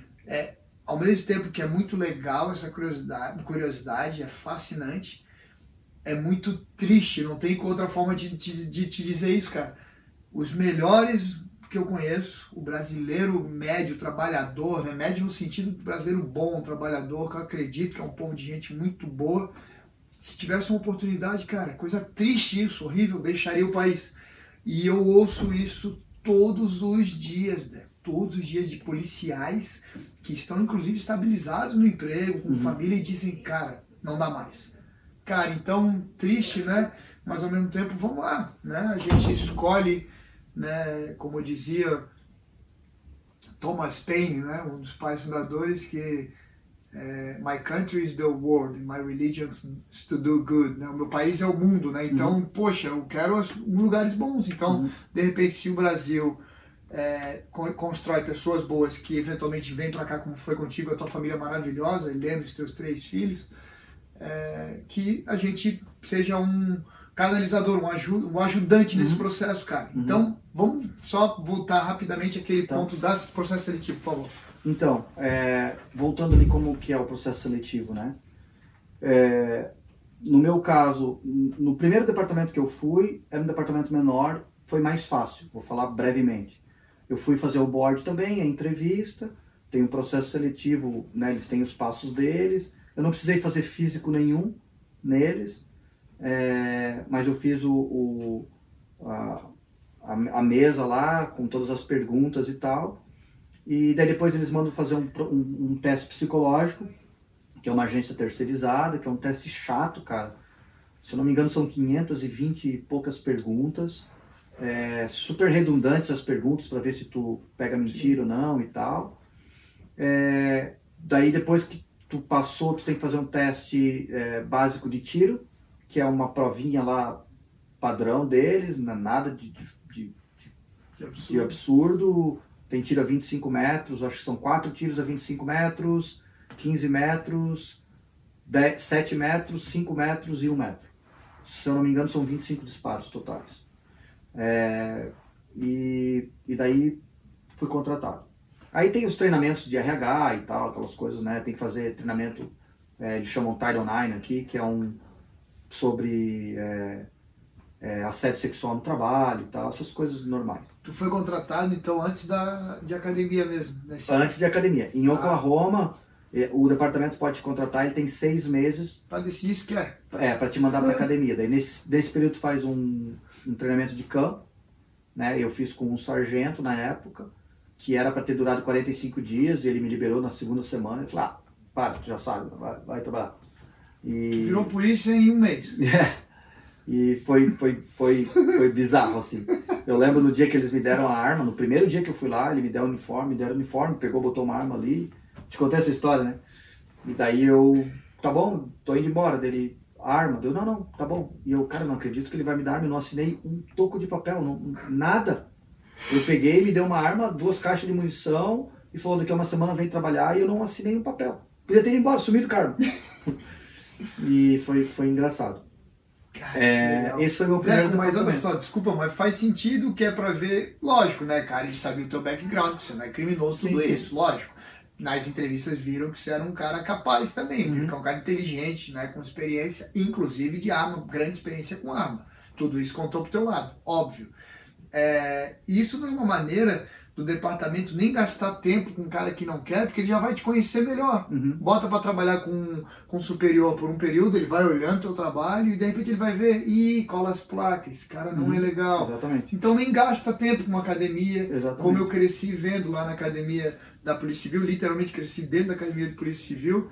Antigamente nem tinha academia, era uma casa em Coqueiros, bairro de Coqueiros, e o stand era emprestado da Prosegur e por aí vai, meu pai dando aula, até a academia, que é uma história até bem curiosa, um dia contar a história da Academia de Polícia Civil, meu pai e o falecido tio Moreto, delegado Moreto, que tomaram de assalto literalmente aquela, aquele lugar lá. Não, isso aqui não vai ficar apodrecendo. Eu acho que, se eu não me engano, era uma, uma, né, uma estrutura da União, até onde a academia de polícia, ninguém sabe disso, pouca gente sabe disso, mas foi atitude de homens nobres, machos, raiz. Tomaram conta. Tomaram, e é por isso que a Polícia Civil tem uma academia, uma estrutura muito boa. É, infelizmente, né, não evoluiu muita coisa ali. É, até hoje, problema com o stand que é uma vergonha insana, que não vou nem entrar no mérito aqui, que todos vomitariam em casa. E tem cara bom lá, cara. Tem, tem. Malheiros, cara que eu gosto muito Pô, lá. Muita gente boa. É a politicagem mesmo, né? Que muitas vezes impede, incompetência. É, mas que eu cresci vendo Deco. Cara, isso é importante falar, cara, em todas as academias, né? Polícia Civil, Militar, né, na Polícia Federal, a pessoa tá lá odiando a arma e vai ser policial depois de X meses, seis meses, sete meses, de repente faz sentido.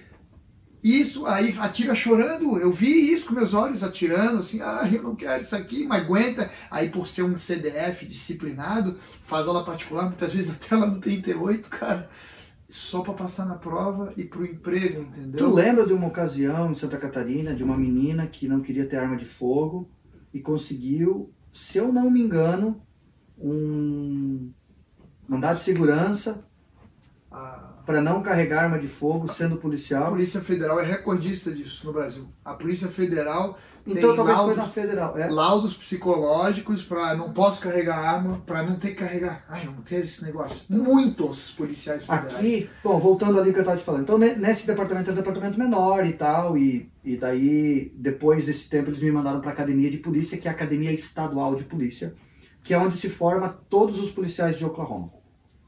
Tá? Uma academia estadual, se forma os policiais, se forma é, os agentes prisionais, é, que tem outro nome aqui, os, a, a gente chama de Advanced Parole, que é o, o uh, quando o cara sai da prisão e fica na condicional. Agentes de condicional, ah, todo mundo tá. se forma nessa academia, o treinamento é o tudo mesmo. Tudo law enforcement, tudo policial. Exatamente. é, e aí eu me formei nessa academia. Quando eu passei por esse outro departamento, que, como eu te falei, é um dos departamentos melhores, porque ele tem a própria academia dele. Se eu não me engano, em Oklahoma nós temos somente quatro departamentos de polícia que têm a própria academia de polícia. Eles não aceitam a academia estadual, eles têm o mesmo currículo dentro da academia deles, mas, mas ela é bem mais extensa. Ah, é tipo, olha, para nós aqui a gente quer formar melhor o cara. A gente não quer 500 horas, a gente quer 720 Porra, horas. que legal, cara. Então esse é o, esse é o meu departamento.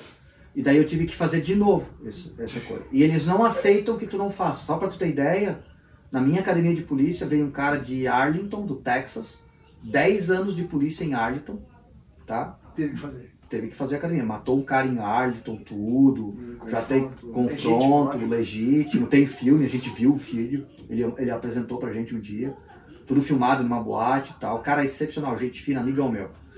E ele teve que fazer academia. Baita profissional de polícia teve que fazer vídeo. E nessa academia que tá tendo agora, é chato. E O nessa- Deco fez duas, né? É. Que e nessa academia que tá tendo agora, tem um cara de Oklahoma City, Oklahoma City PD, 10 anos de Oklahoma City, veio pra cá, tá na academia de polícia, Meu Deus. Uhum. Mas isso é uma chat, chat, entre aspas, de Broken Arrow. de Broken Arrow. Que faz com que, olha, o negócio é o seguinte. Quer entrar pra gente, vai ter que fazer a nossa academia. Pô, Deco, é, trazendo para nosso nossa realidade, cara, é, eu entendo bastante isso, tá? É tipo um instrutor de tiro formado em outra escola, Hum. que ele pode ser excelente, melhor até do que Hum. eu, mas quando ele vem pro 38 trabalhar com a gente, lecionar com a gente, a gente quer que seja formado pela gente, É, cara, é. que é a mesma linguagem, a mesma, Exatamente. né, Exatamente. nivelamento, a gente sabe que tem aquele nível de exigência. E tem outra, tu vai ficar seis meses ali. Em seis meses eles vão te, vão te conhecer. Eles vão saber quem tu é, Ah, entendi. quem tu não é, Entendi. qual é o teu caráter, qual é o Claro, teu caráter. claro. E daí eles te cortam. Tipo o Buds lá da vida. Vamos ver quem é esse, esse vagabundinho Exato, aqui. vamos ver se ele aguenta, se ele não né? Então nesse departamento que eu passei no segundo, que é um departamento maior, o processo seletivo é um pouco diferente. Como eu estava te falando, foi 168 pessoas. É, aí a gente fez uma prova escrita, aí ali já corta um pouco. Aí depois a gente, naquele mesmo dia, a gente fez um minuto de flexão, um minuto de abdominal e uma prova, um circuito de corrida, sobe escada, desce escada, termina dando tiro em seco, mas só para ver se tu tem Sim. pode, pode puxar o gatilho. Importante falar, quando tu faz a tua aplicação, tu coloca o teu application para o departamento, a tua inscrição, tem uma pergunta que fala se você tem problema em carregar arma e se você teria problema em matar alguém. Olha que legal. Pra ver já o perfil. Se tu né? botou não, tu já é cortado na hora.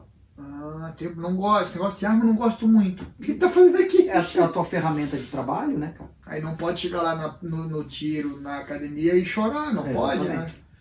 Então, aí a gente fez essa prova, depois a gente foi pro, pro board, que eles chamam, que tem ah, entre 6 a 8, 10 policiais, depende do dia, e tu faz a, a, a entrevista, eles fazem perguntas, con- conversam é, com você. A minha foi uma hora, mais ou menos é esse o momento, o tempo. Tu sai, ele já te diz se tu passou ou não, e ele vai retornar a ligação contigo.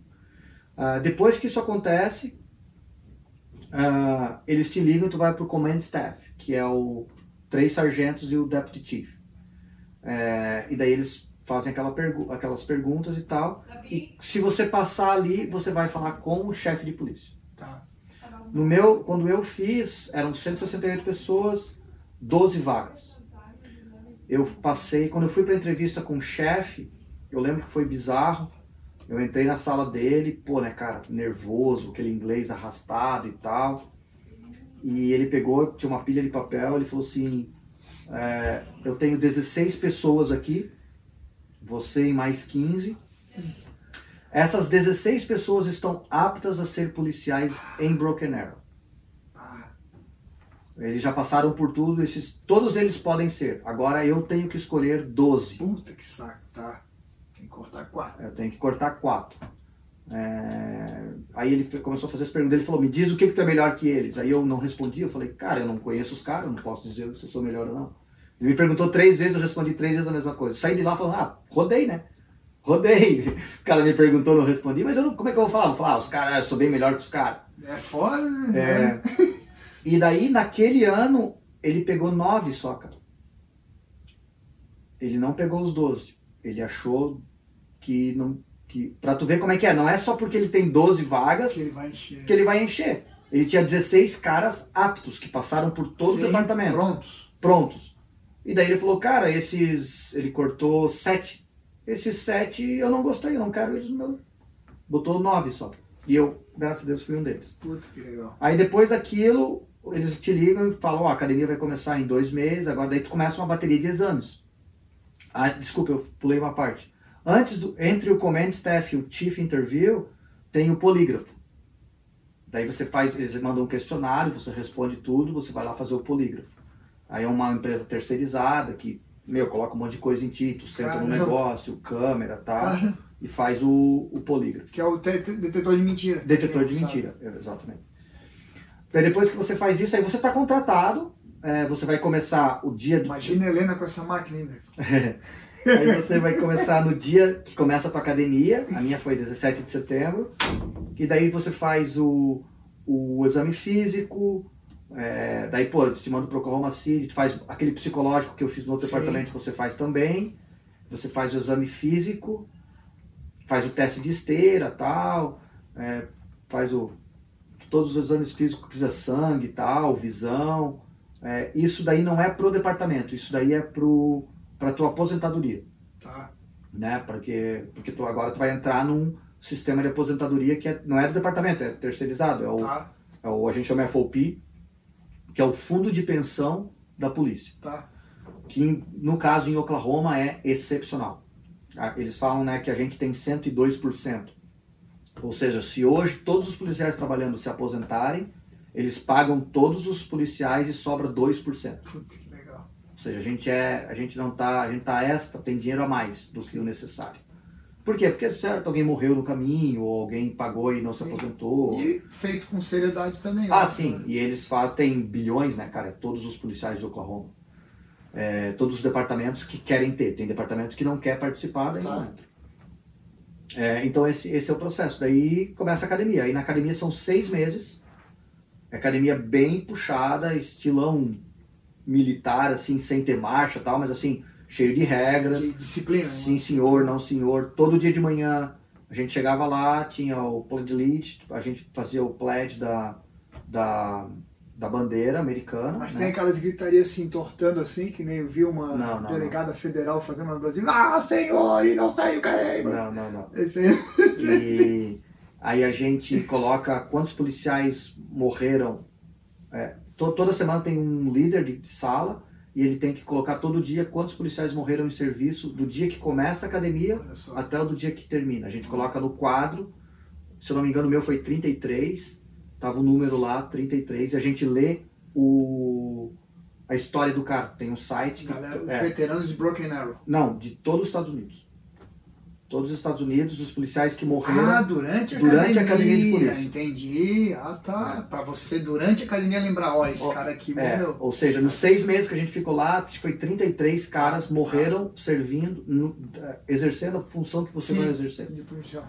E daí a gente lê o nome de cada um e o. História do que É, a aconteceu. historinha do que tá, aconteceu. tá. Mexer mesmo, né, É. cara? Pô, E, e ele fica no quadro lá, os números ficam no quadro, a gente atualiza. Olha só. E daí, pô, tem que fazer exercício físico todo dia, né, cara? Tem o defesa teste, tem aula pra caramba, coisa técnica, cenário, uma coisa que, cara, eu achei excepcional é a quantidade de cenário que a gente Putz, tem. o tempo todo.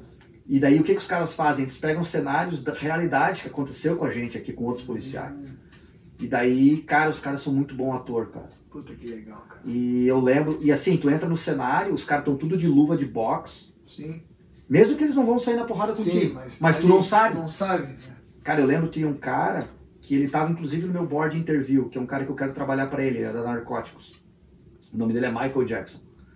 E cara, o bicho ficava me olhando assim, eu achava que ele não era policial, eu achava que ele era um psicólogo. Porque na minha entrevista, sabe quando o cara tá olhando dentro- lá Sim. dentro do teu olho, cara? Sim. Eu, cara, com medo do bicho. E daí o bicho, pô, me dá um hard time toda vez, assim, fala, pega no meu pé, assim. E eu fui num cenário com ele, que ele tava dentro de um carro, e luva de boxe e tal, e ele tinha falado pra todo mundo que ele queria, ele falou, vou, vou brigar com o André, Você ele é do jiu-jitsu e tal, você na Você mão na com mão. ele. Cara, e eu algemei ele sem brigar com ele, cara. Pô. Só no. E, pô, o bicho era grande, não queria brigar com ele. E assim, tu tá fazendo cenário, tá todos os supervisores Te olhando. Vendo se vai fazer cagada, se vai exagerar, se vai se passar. Uma hora eu tava com a lanterna, comecei meio que a tremer com a lanterna, assim, dele, ah, tu tá com medo? Tá com medo? Começou assim e tal. Daí eu, pá, pá, pá, fui falando, falando, pô, daí ele virou e tal, eu convenci ele, cara, Porra, que legal. a coisa assim. Então foi, pô, cara, foi um aprendizado, esse cenário é animal. Tanto que Sim. agora eu fui convidado para participar nessa academia nova, Pra ajudar. para ajudar nos cenários. Ah, É, daí, pô, tem cenário com caras falando espanhol, olha só. e daí tu tu, cara, tu entende o cara e, e é o que vai acontecer. Os caras escondem arma. É, cara, é vida real. Vida real. E, pô, tu tá na academia, tu tá nervoso, né, cara? Porque tá todo mundo te olhando e não sei o que, tá, tendo, tá sendo, recebendo nota e tal. Então foi muito, muito bacana isso na academia. Depois que você se forma na academia, em Broken Arrow, daí você ganha seu badge. Até então tu não ganha. Tá? Broken Arrow, como eu falei, é um pouquinho diferente do normal. Daí a gente já ganhou carro, badge, computador, arma, tudo. E, cara, eu ganhei uma, uma mochila desse tamanho preta de equipamento, até coldre off-duty eles me deram, para eu carregar fora do serviço, Tá. pra quando for fazer bico. Ah, Eles te dão. E aí a gente tem um negócio que eles chamam FTO, que é o Field Training Officer, que tu fica três meses e duas semanas. É, o- é, só- os primeiros meses, é, os primeiros três meses são três policiais diferentes que eles vão ser o teu treinamento. Tu, tu anda com eles. Então na primeira fase tu, tu trabalha 20%, na segunda fase tu trabalha 50% e na terceira fase tu trabalha 80%. E o cara tu fica ali 20% para te responder pergunta, para te ajudar, para tu ver uma, um qual que às vezes tu nunca teve e tal, durante três meses. E ele te dá nota em tudo. A nota vai de 1 a 7. É, se você tiver 1 é ruim, Tá. né? E 3 é normal, de 3 a 5 é normal. Eu lembro que eu tive eu tive um 2, que o cara, eu acho que o cara me deu assim para me dar um gelo, porque as minhas notas estavam tudo 5, 5, 5, 5. E eu tive um 7, num, num crime que eu resolvi, investiguei e, e deu certo. É, Daí depois desses três meses, você tem duas semanas com um outro, um outro cara, um quarto cara, que aí ele não vai falar nada, ele é invisível, ele não tá ali, ele não te responde, tu pergunta, ele não fala, e ele vai só te analisar. Se tu passar dele, aí ele vai te dizer que tu pode ser policial. Aí você vai andar por você mesmo. Tá. Então esse processo são nove meses e duas semanas Porra, de treinamento. Então é um processo longo, um processo chato, bem longo. chega uma hora que tu não aguenta mais. E os caras também, pô, os caras são acostumados a trabalhar sozinho. Daí o cara tem um. recruta com ele um Sim. mês. Tem uma Putz. hora que os caras também não aguentam mais Sabe tu. cheio também. Entendeu? Então é estressante. Na minha academia teve um cara que. um recruta, um cadete, que teve remédio, re- remedial, que é. Teve, deram pra ele um mês a mais. Ele não, Uhum. tá, ele não passou, daí deram. Ó, tu vai ter uma chance de um mês a mais. Se tu não passar, tu tá fora. E aí ele acabou passando. Tá. Que é uma coisa normal, assim, Sim, quando sim, o cara não sim. tá indo bem e tal. Dar uma afinada É. aqui nas, nas facas. E, e daí depois tu tá por, por ti, né, cara? E Que depois é o que eu aí tu virou vi policial. é, né? é, aí tu virou policial. Então, mas é um processo bem estressante, assim, cara, o FTO. Porque tá, tu tá todo mundo te olhando, né, cara? Tu tá... Porra. E aí eles falam, o, eu tive. Como eu vim com um pouco de experiência de outro departamento aqui, Brasil e tal, eu fui tratado um pouco diferente. No meu primeiro, minha, meu primeiro mês, o cara pegou muito no meu pé em cima dos meus BO, dos meus reportes, por conta da língua, dos errinhos de Sim, inglês e claro. tal. E ele falava, não tem nada grande, é tudo. Mas Assim, mais cuidado aqui. É, tem é, gra- gramática Uhum, né? tá. Tudo gramática. E o meu segundo cara era um, era um, policial bem novo, ele é tenente do. Ele é capitão dos Marines Uhum. também. E ele. Cara, assim, ele me tratou. Eu cheguei ele falou, cara, eu não vou te tratar como phase 2, eu vou te tratar como phase 3 Pegar mais. e, e é isso. Então era engraçado, porque eu falava pra ele assim, eu perguntava as coisas pra ele e não me respondia. Entendeu? Uma vez ele me respondeu que eu tive um estupro de vulnerável, e daí ele falou, eu vou te ajudar nessa porque eu, na minha carreira até hoje, só tive um. Ah, Então eu também não sei muito bem, então, é, né, agora eu tô aqui, agora eu vou ser teu FTO. Porque até Ah. então, Ele queria que tu se virasse mesmo. cara, e foi muito bom, porque ele Ah. fez eu, eu pô, eu deu uma crescida assim. E um, um grande problema para nós aqui é a geografia, né, cara? Porque tu tá numa cidade que tu não conhece. Então a gente não pode usar GPS nessa fase, não pode usar nada. Durante a academia a gente tem, a gente aprende as ruas, todas as ruas. Sim. Então o que, que eu fazia para ele? Eu falava assim, é, eu vou, quando eu recebia a chamada, apareceu o endereço, eu falava, ó, eu quando eu receber a chamada, eu vou falar por onde eu vou.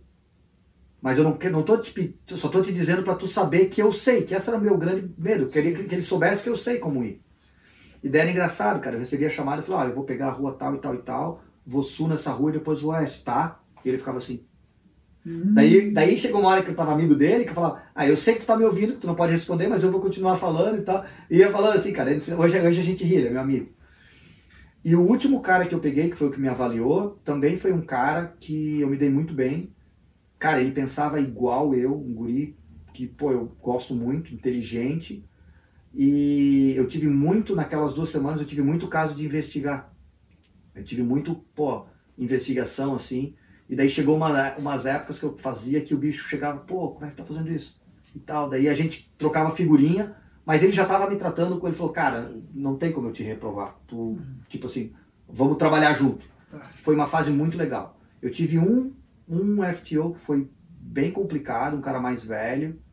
Na, naquela fase a gente teve três calls bem é, é, nível 1, né? De bem é, não é urgente, é vermelhas, né? É, quentes, vamos dizer assim. E ele me segurou numa assim, falou, não, não vai e tal. E, e eu deu vontade de falar, cara, eu sei o que eu tô fazendo. Uhum. É, que eu entrei numa perseguição a pé no meio das neighborhood e tal. E, pô, eu com um gás gigante, o cara coroa, ficou lá atrás, né, cara? E eu perdi o cara por conta dele, fiquei muito bravo, me cortei todo e tal. Pô, K9 foi pro, pro- chamamos os cachorros, os cachorros pra, pra rastrear e tal. Então foi um pouco estressante. Eu lembro que cheguei em casa assim, cara, chegava em casa cansado mentalmente, claro. assim. Mas é porque eu queria fazer mais. Pô, legal. E por incrível que pareça, esse cara foi tirado de, de treinar pessoas. Depois, depois no meu, assim, ele foi tirado, assim. Falaram, ah, cara, tu não vai fazer e tal. Tu... Deu, tu... Sabe, o cara tava meio... Ah, entendi. se jogou nas cordas, Entendi, assim. né? entendi. Sim. Mas esse, basicamente esse é o processo, assim. Não, não quero estender muito, mas, mas esse é o processo de, Tá. de, de entrar num departamento grande, geralmente... Uma coisa que dá para deixar, para deixar, fica claro, Deco, é que dificilmente não se seleciona quem se quer, né? Ah, não, é... é... Pela questão da natureza do processo, desde o início ao final, o perfil é de polícia. Exatamente, exatamente. Eles procuram o perfil, Tá. né? É, Depois treinar vai aprender. Treinar vai aprender. Exatamente. Quando eu comecei a ter problema com os BO, escrever, eu comecei a ficar com medo. Sim. E um dia eu fui conversar com o meu coordenador da academia. Eu falei, Pô, pô, problema. cara, eu tal. tô preocupado. eu Não... né? Eu falei, pô, não quero passar no melhor departamento e ser demitido, porque daí depois eu não, não pegue melhor. Porque os caras vão falar, pô, Broken Arrow te demitiu, cara, o que É, tu fez? é, Entendeu? Daí ele falou, André, teu officer safety é perfeito, as tuas Entendi. táticas são excelentes, entendi. tu é ruim no BO. BO é treinável. É, Isso aqui a gente perfeito. sabe que a gente sabe de fazer. Tu tem Perfeito. caráter, tu tem. Não, animal. Então, E daí isso me, me mostrou o quê? O que eles falam? A gente quer um cara com caráter, um cara com Animal. visão, um cara que, que entenda a circunstância. O outro detalhe, a gente treina. Escrever o papel ali é marginal, isso a gente treina. Entendeu? E acabei treinando e aprendendo e, e, e hoje sou super tranquilo em fazer Pô, que em legal. fazer BO. Inclusive, né, Tony, assim, um adendo, por exemplo, quando tu tem um, um, um DUI, tu tem que ir pra corte depois, o, o cara, o advogado pergunta, ah, mas como é que É foi? bêbado, né? É, é, dirigindo bêbado. É, eu tive vários já. É, eu, eu, eu prendi um cara que ele era árabe e tava muito bêbado e ele contratou um advogado muito bom, muito bom, o cara tem grana. E o advogado, cara, fiquei 40 minutos sendo questionado na Da corte. prisão em si. E o cara quis jogar que eu tinha um, um, um sotaque, o cara também, que tinha uma se barreira de língua Uhum. e tal. E, cara, e eu não, não teve nada disso. Não, Eu- não, é realmente bêbado, pô. Então, daí eu falei, e eu falei pra ele, falei, cara, olha a câmera, porque é tudo filmado na, na, na jail, olha Na a câmera. cadeia, né? É, Na cadeia tudo filmado. quando eu fiz o bafômetro na cadeia, olha lá que tu vai ver. E daí ele mandou uma assim, ah, tem câmera lá. Cara, daí o promotor pulou nele, porque todo mundo sabe que tem, ele sabe que tem advogado experiente. E daí ele perdeu, o ca... perdeu a causa, basicamente, por, Ah, por a conta disso. da ingenuidade. da- Mas, assim, é, é cara, é, é punk, cara, assim, tu ir pra. Sim. E tem uma coisa aqui nos Estados Unidos que é legal falar, que chama Brady List. Se tu mentir em perjúrio, em, não é perjúrio, em- se tu mentir ah, sobre juramento, Sim. é perjúrio, né? Sob juramento. É. Se tu mentir sob juramento e tu for pego nessa mentira e o juiz escrever que tu mentiu, tu entra nessa lista. E aí tu não é mais confiável Puta, entendi. pra. Basicamente tu não pode mais ser policial. Tu não é mais confiável pra. Que coisa grave. É gravíssimo. Tem Gravíssimo. que cuidar com. Assim, Então a mentira, por isso que a gente trata a mentira muito, por Muito isso, cara, sério. muito sério. muito sério. Você Muito mentiu sério. pra mim. Pum, o cara de ontem foi preso porque mentiu. Se, tu, se um policial entrar na braid list, acabou a carreira dele. Porque, imagina, tu vai prender um cara, vai pro juiz, o promotor vai olhar, vai ver tu na lista, vai dropar o charge, Sim. porque não vai nem entrar. O advogado de defesa vai. O promotor tá do teu lado, o juiz tá, tá tudo certo. Exatamente. Mas só não mente. Só Exatamente. não faz uma, uma Exatamente. chinelagemzinha. Exatamente. Por isso que a gente tomou muito cuidado em ter, fazer a parada de esperar o cara cometer uma infração para parar ele. Sim, claro. É, claro. sabe? Ter, ter certeza. Exatamente, Né? Ter certeza. Não Por exemplo, eu tive um caso, eu tava numa, numa, num- numa neighborhood, como é, num bairro, que estava sendo atacado, de, sendo roubado direto. E daí eu tava com a luz apagada, como eu te falei ali, night vision, e daí passou um carro, eu olhei a placa e fui atrás. Quando eu puxei a placa, cara, o cara morava do outro lado da cidade. Hum. Eu falei, cara, o que, que esse cara tá fazendo aqui? Daí o cara me viu e o cara saiu. E eu demorei um pouquinho, daí eu fiquei meio longe dele. Cara, o cara andou até a região que ele mora, tipo seis milhas, e eu atrás dele, o cara não cometeu uma infração de trânsito. Nada. Eu tenho certeza que aquele cara tava ali para roubar carro. Ele não conseguiu roubar aquele dia porque eu tava lá, Entendi. mas eu não parei ele, cara. Sim. Eu, por mais que eu queria, eu falei, cara, eu não vou fazer. Uma Porque- coisa que é fora porque dos princípios. Vai que né? me dá, né? Vai que tem alguém com uma câmera, vai que tem uma câmera no. Sim. Entendeu? E, e daí eu contei isso pro meu sargento na época e ele falou, cara, tu fez perfeito, cara. Uhum. Nós vamos pegar ele. Ele vai meter uma cara. Ele vai fazer de novo, nós vamos pegar ele. Então, tem, ao mesmo tempo que a gente tem Suporte, apoio. suporte, a gente tem que tem que estar tá, tá na responsabilidade. Exatamente. Claro. E, cara, ser polícia aqui, Tony, tentando envelopar pra ti, é, é muito inteligente, cara. Não é ego. Vou te dar um exemplo. Tu para um cara ontem, que nem eu parei ontem, o cara me deu a identidade, e daí eu fui lá no carro pegar, o cara pegou e arrancou e foi embora. Aí eu olhei, puto, o cara tinha mandado de prisão, o cara saiu em alta velocidade, no meio da rua, Uhum. eu não vou nem correr atrás dele. Porque eu vou estar botando outras vidas em risco, vou estar, ele vai. Deixa, eu, eu sei quem ele é. Tá. Entendeu? Nós vamos, vamos pro juiz, o juiz vai mandar mandar de prisão. Eu vou pegar ele mais tarde. Entendi, entendi. Não é o ego, não, cara, ele fugiu de mim, eu vou lá Fugiu pegar. De mim, Não. Nada. Cara, vai que eu fui, que eu tô indo atrás dele, passa uma criança, ele bate, atropela, nem sou eu, mata. Putz, pode vir pra cima de mim. Então a gente é treinado a entender essas circunstâncias. Entendi. Não Cada leva- situação. é uma Não situação. leva pro pessoal, Tá. Nós vamos pegar ele. Não vai ser agora, nós vamos pegar ele depois. Entendi. E aqui tu viu que pega, porque a gente realmente trabalha. Sim, o tempo todo. Então, Pô. Cara, se tiver risco, deixa ele embora. Tem uma, uma perseguição, tem, tá tendo trânsito, o cara tá em alta velocidade, teu supervisor vai vir no rádio e falar, André, deixa ele, pega, tem a placa, tem a placa, deixa ele. Nós vamos pegar ele depois. Nós vamos pegar ele depois, não tem problema. Entendeu? Não vamos botar outras vidas em risco, a tua vida em risco. O que eles falam muito aqui é o seguinte, tu vai para casa. Eu, eu vou todo dia dormir na minha casa. Eu tiro meu colete e tal. Eu sou treinado, o, o Estado gastou dinheiro em mim, investiu em mim, para eu sobreviver. Entendeu? Além eu que, claro, eu quero fazer o meu trabalho, eu quero fazer tudo, mas eu sobrevivo. Eu volto para casa. Então isso é uma coisa que às vezes a gente tem, né, cara? Porra, a gente é polícia, né, cara? Tu quer, mas aí tu tem que, às vezes tem que parar e falar, cara, não é inteligente eu fazer isso. Deixa ele. Nós vamos pegar ele depois. Entendeu? E cara, não Animal, tem, a gente pega. Animal, animal. A gente pega. Animal. É, mais uma vez, bom senso, né?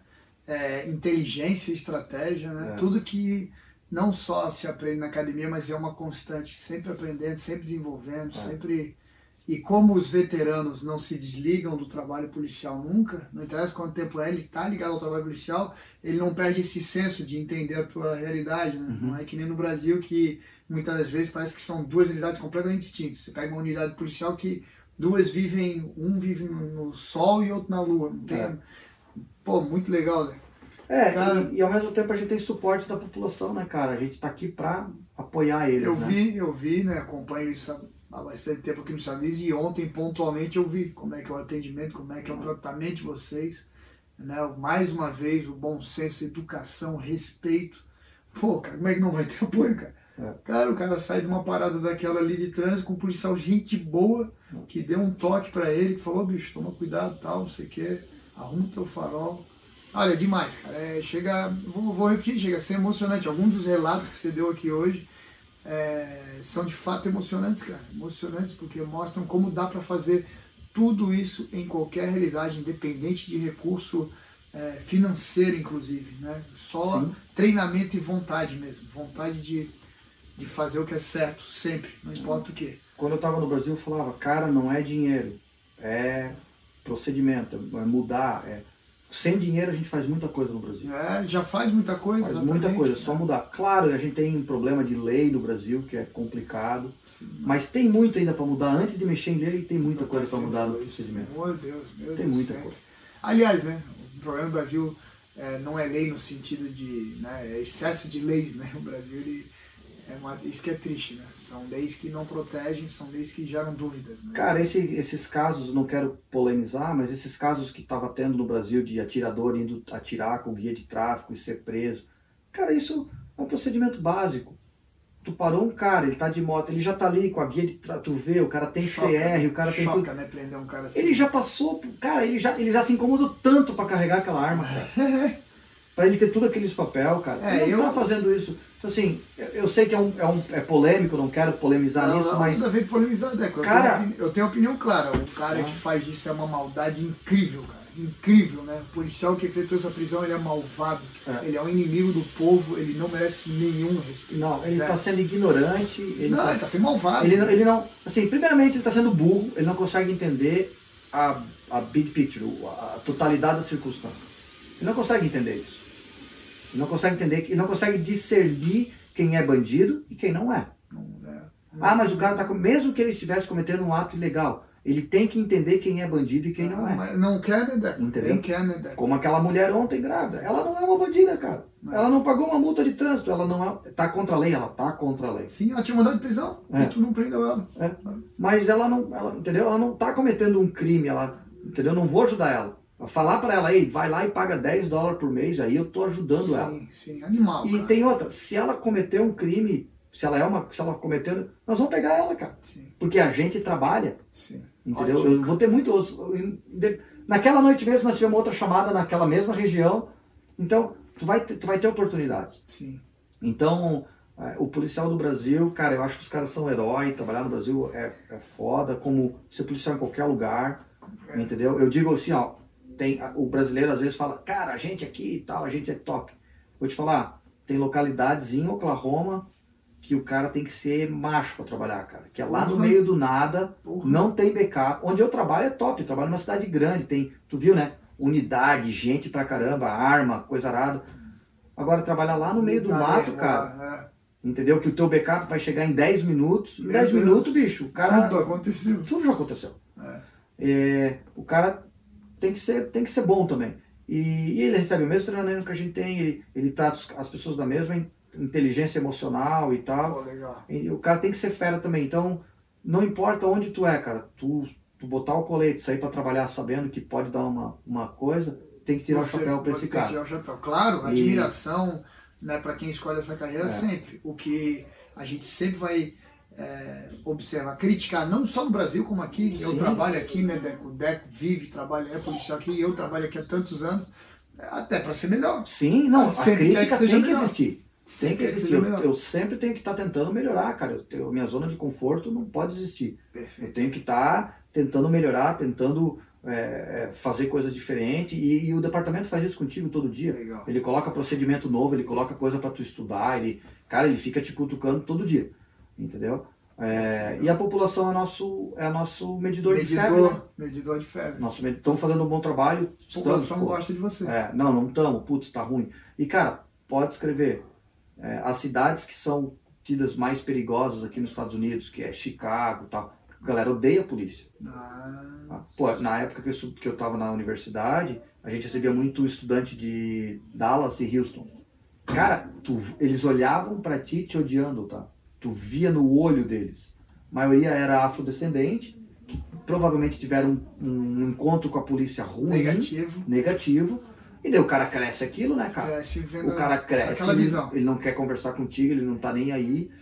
E a gente tentava quebrar isso, tentava É. chegar, pô, cara, não sei o que e tal, não sei o que, pô, tá com essas, com essas. Tem muitos que são, cara, não estão nem aí, são vagabundo mesmo. Sim, claro. E daí- Aí vai ter, não tem nem que gostar. né? É. E, mas, cara, a gente tem que tentar construir isso. Parece ser um, um é, naive, né? É ingênuo. Né? Ing- Ingenuidade. Mas, cara, isso é a base do teu departamento. Legal. Se tu conseguir construir construindo devagarzinho uma confiança com a população, cons- construindo com as pessoas certas, se o cidadão de que a gente conversou isso ontem, o Brasil, o cidadão de bem começou a gostar da polícia agora, porque a gente tá com tanto crime que agora a polícia é o único que salva. Nós temos que aproveitar essa febre e, cara, construir isso com os caras. E Verdade. construir isso, meu irmão, não é tirando a arma da velhinha, tirando a texem do cara lá do, do, do, do mato, cara. É, Polícia que faz isso tem que. Tu é um ignorante. são malvados. E não vem me dizer que tá na lei, que tu tem que fazer, Não, que uma tu é mais. Aí tu, tá, aí tu tá me dizendo que tu não é só ignorante, que tu é burro. É, né? É burro, Né? né? É. Palavra prevaricar é, Não, é não. burrice. Não, é burro mesmo, tu é escroto. tu tem, né? que- tu tem que ser inteligente o suficiente de entender quem é bandido e quem não é. Se É. tu não sabe diferenciar quem é bandido e quem não é, o que tu tá fazendo de polícia, cara? É isso aí, cara. É igual um médico chegar e não saber se o cara tá doente ou não. É, eu não sei diferenciar, sinceramente, ou não, cara. vai fazer outra coisa. Então, assim, Pô, eu, pô, eu sou crítico né, com isso, com a galera lá, e, e, e- mas, assim, não, os policiais não, não podem levar a gente a mal. De, Não, não, não, pelo amor de Tem- Deus, tem que tu não entender tem que, noção, cara- Deco, tu não tem noção o apoio, né, o feedback que eu tenho positivo toda vez que a gente faz essas críticas duras de policiais, É. porque eles querem, as pessoas boas querem que mude, É. tá? E eu ainda acredito que é a maioria, mas mesmo que seja a minoria, digamos que é a minoria boa, eu acredito que é uma minoria bem intencionada, com vontade determinada a mudar, muda. Muda. Né? Então eu preciso, pelo menos, então que essa minoria colhe com a gente, aprenda as coisas que dá para fazer, que não exigem recurso financeiro, apenas vontade, né? E a gente E, mude. e, Tony, eu vou te dizer uma parada. O policial no Brasil, é, ele está sendo, ele tá se acovardando, fazendo, agindo dessa forma, não, não, não é, dando um passo para frente, lutando pelo que ele acha. Quando ele prende alguém com uma arma, quando a, a PM traz alguém com uma arma, o delegado fala não, não vou prender. Porra, cara, é óbvio, né? Mas vou te dizer o seguinte: o- os liberais têm essa, têm essa coragem. Quantas vezes a gente viu despacho de delegado Pra de liberar juiz vagabundo para liberar vagabundo, para falar pro vagabundo por que, que ele. Eu recebi um agora, toda hora. devolver a arma pro cara e por que, que ele veio sem camisa. Tu viu aquilo? Acho que foi até em Santa Ah, Catarina. Absurdo hora. Aquilo ali, o cara tá sendo macho. Ele é, ele é um esquerdista de merda, mas ele tá sendo macho. Nós Entendi. temos que ter policial macho assim do nosso do lado. nosso lado. Chega lá o cara, ó, esse aqui tava com uma arma e tal, ele tá, coisa, eu vim apresentar, não vou receber. É. Ou, melhor, tá bom, obrigado, pode ir embora. Senhor, o senhor quer que eu leve o senhor em casa? É, vai Eu ver se a, uma polícia não vai, se a população vai gostar da polícia. Vou botar uma viatura pra levar. Me desculpa, eles não sabem o que eles Aquele estão cara, fazendo. Deco, vai replicar Entendeu? o amor pela polícia, assim, a vida inteira dele, se ele passa por isso. Porque o policial tem que ser corajoso, cara. E não é corajoso pra.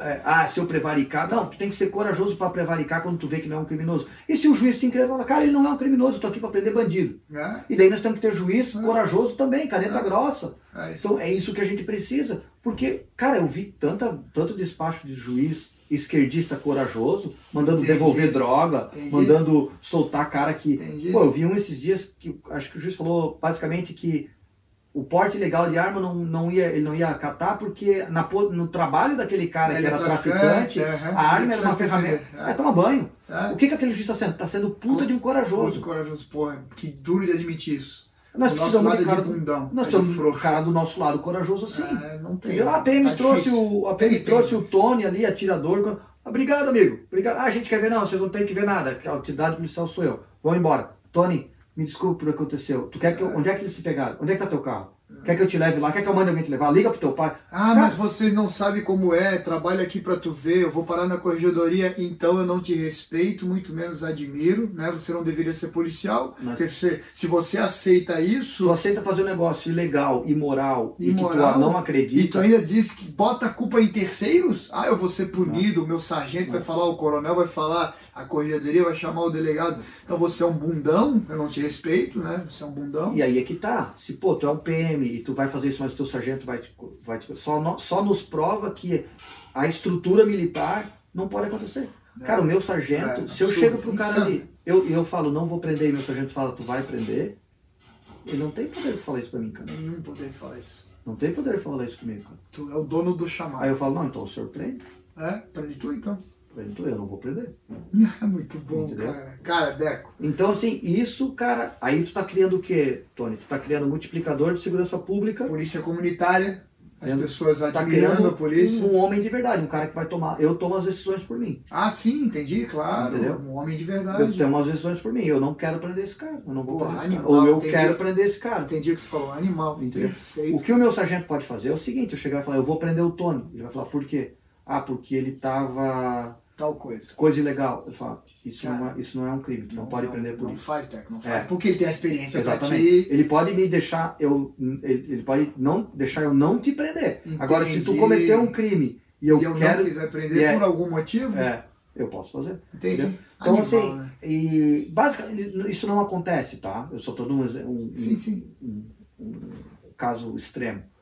É, e, e- e é isso que a gente precisa no nosso país, cara. A gente precisa de policial que, não, vou, vou me levantar e vou falar não pra isso, eu não vou fazer. Policial, promotor, juiz, né? Exatamente, a estrutura toda, né? Pra, Policial, pra promotor, população juiz. admirar de verdade. Vou, vou, admirar vou incluir aí jornalista. É, assim. Precisamos de um jornalista que, policial que fale essas, essas verdades, cara. É.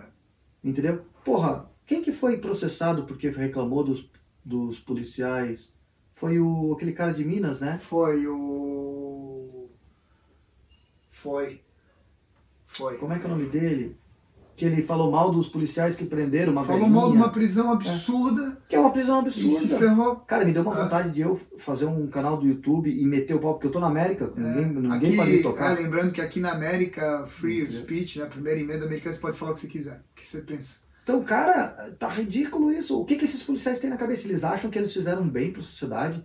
Cara, assim, a visão dele da totalidade das coisas é tão é, cega que eles não sabem que eles criaram um processo que não vai chegar em nada. Caro, caro pro, Caro pro, pro contribuinte, judiciário, caro. caro, moroso, sucatear o judiciário que já tá cheio de coisa. É Exatamente. nojento, é nojento. Então, assim, e daí eles ainda vão e ainda processam um cara que falou mal.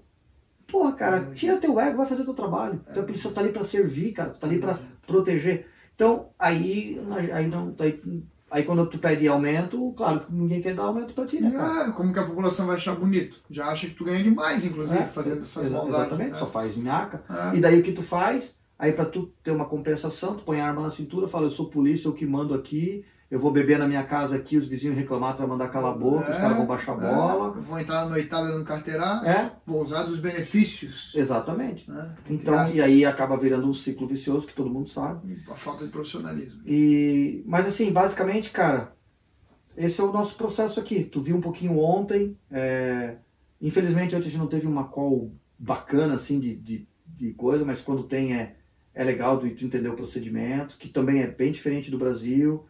Né? A gente tenta botar um pouco de inteligência em cima de tudo e tal. É, é legal quando a gente tem mandado de prisão para para cumprir, cara, pô, põe um mapinha lá, vê onde vai ficar cada um, tem o backup, tem a equipe de fora, é, é tudo, sabe, é, Bom, vamos bem, ter bem inúmeras, organizando, inúmeras é, outras oportunidades, né? bem, Cara, bem tem inúmeras outras oportunidades de, de conversar com o Deco, gravar, é, inclusive, outras, é, né, outros é, podcasts, outras aulas para o DT. É, o Deco vai participar desses cursos que a gente está trazendo brasileiros para o Tex. Ele vai dar palestra ali sobre segurança pública, sobre polícia, que é muito importante conhecer, os brasileiros conhecerem, para, como o Deco mesmo falou, virarem multiplicadores daquilo que é bom e funciona, né? apesar de, é, de eu ter crescido com meu pai ter tentado fazer isso por décadas, mas hoje é mais propício. A gente tem as mídias, a gente tem a internet, a gente tem coisas que facilitam né, o esclarecimento das coisas. Então, a população vai cobrar, quer polícia mais profissional, é, quer polícia melhor equipada, né, melhor treinada. E o DEC vai ajudar muito nesse processo, sempre se colocou à disposição. Né? Cabe a mim só um agradecimento gigante aí do teu tempo, deve estou aqui na casa dele incomodando, né? Ele aqui. É, daqui a pouco ele sai para o trabalho de novo, vai virar mais uma noitada trabalhando. E, cara, muito obrigado, brother. Espero que a gente, muito, muito rapidamente, já tenha outra gravação juntos aí de. É, tô à disposição, cara. E, e a gente tem vários assuntos para falar aí, o que eu puder ajudar. É, mostrar um pouquinho do que a gente faz, né, cara? Como que é. E só fechar assim, ao, ao mesmo tempo que a gente pede muito da polícia, aqui e lá, a população também tem um papel importante, né, cara? Sim. Saber ser abordado, Sim. saber tu, ontem até tu comentou, né? Pô, tu viu o cara parou certinho, já baixou o vidro, ligou a luz. Lembra que tu Sim, comentou? Sim, sim. Tipo assim, o cara ele ele tava- ele, ele te é. ele, ele não tá ali para Vai incomodar. Pra- não é. problema. para ficar cheidezinho, para tu ficar com É, medo e tal. é. Ele tá ali não, vai entrega, tal. Sabe que fez uma cagadinha também, né? É? Sabe que tava ali, fez uma infração de trânsito. Então, É. isso tudo isso tudo nos mostra com quem que a gente tá tratando, né? Sim. O, o- a, minha, a minha parada de tráfego começa, eu começo a ler o carro no momento que ele encosta, onde ele encostou, Sim. onde não encostou. Sim. Já teve coisa que eu acendi minha luz, o cara freou. Sim. Daí eu quase bati no carro, falei, cara, já tô vendo que é um idiota. Né? Então, é- ou é um asiático, que eles dirigem mal pra caramba. É, a gente tem essa piada aqui, se vê alguém é dirigindo mal, É, que que é asiático, manda embora. Ah, eles não sabem dirigir. Não é de maldade. não. Mas, mas isso é uma coisa, é, é o que eu digo, o policial tem que ter essa inteligência. Isso é importante. Pô, legal, cara. Cara, galera, obrigado. É, Deco de novo e vejo vocês aí, nos falamos, né? Muito em breve. Você vai ver bastante o Deco aí contribuindo. Tamo aí. Um abraço. Deco.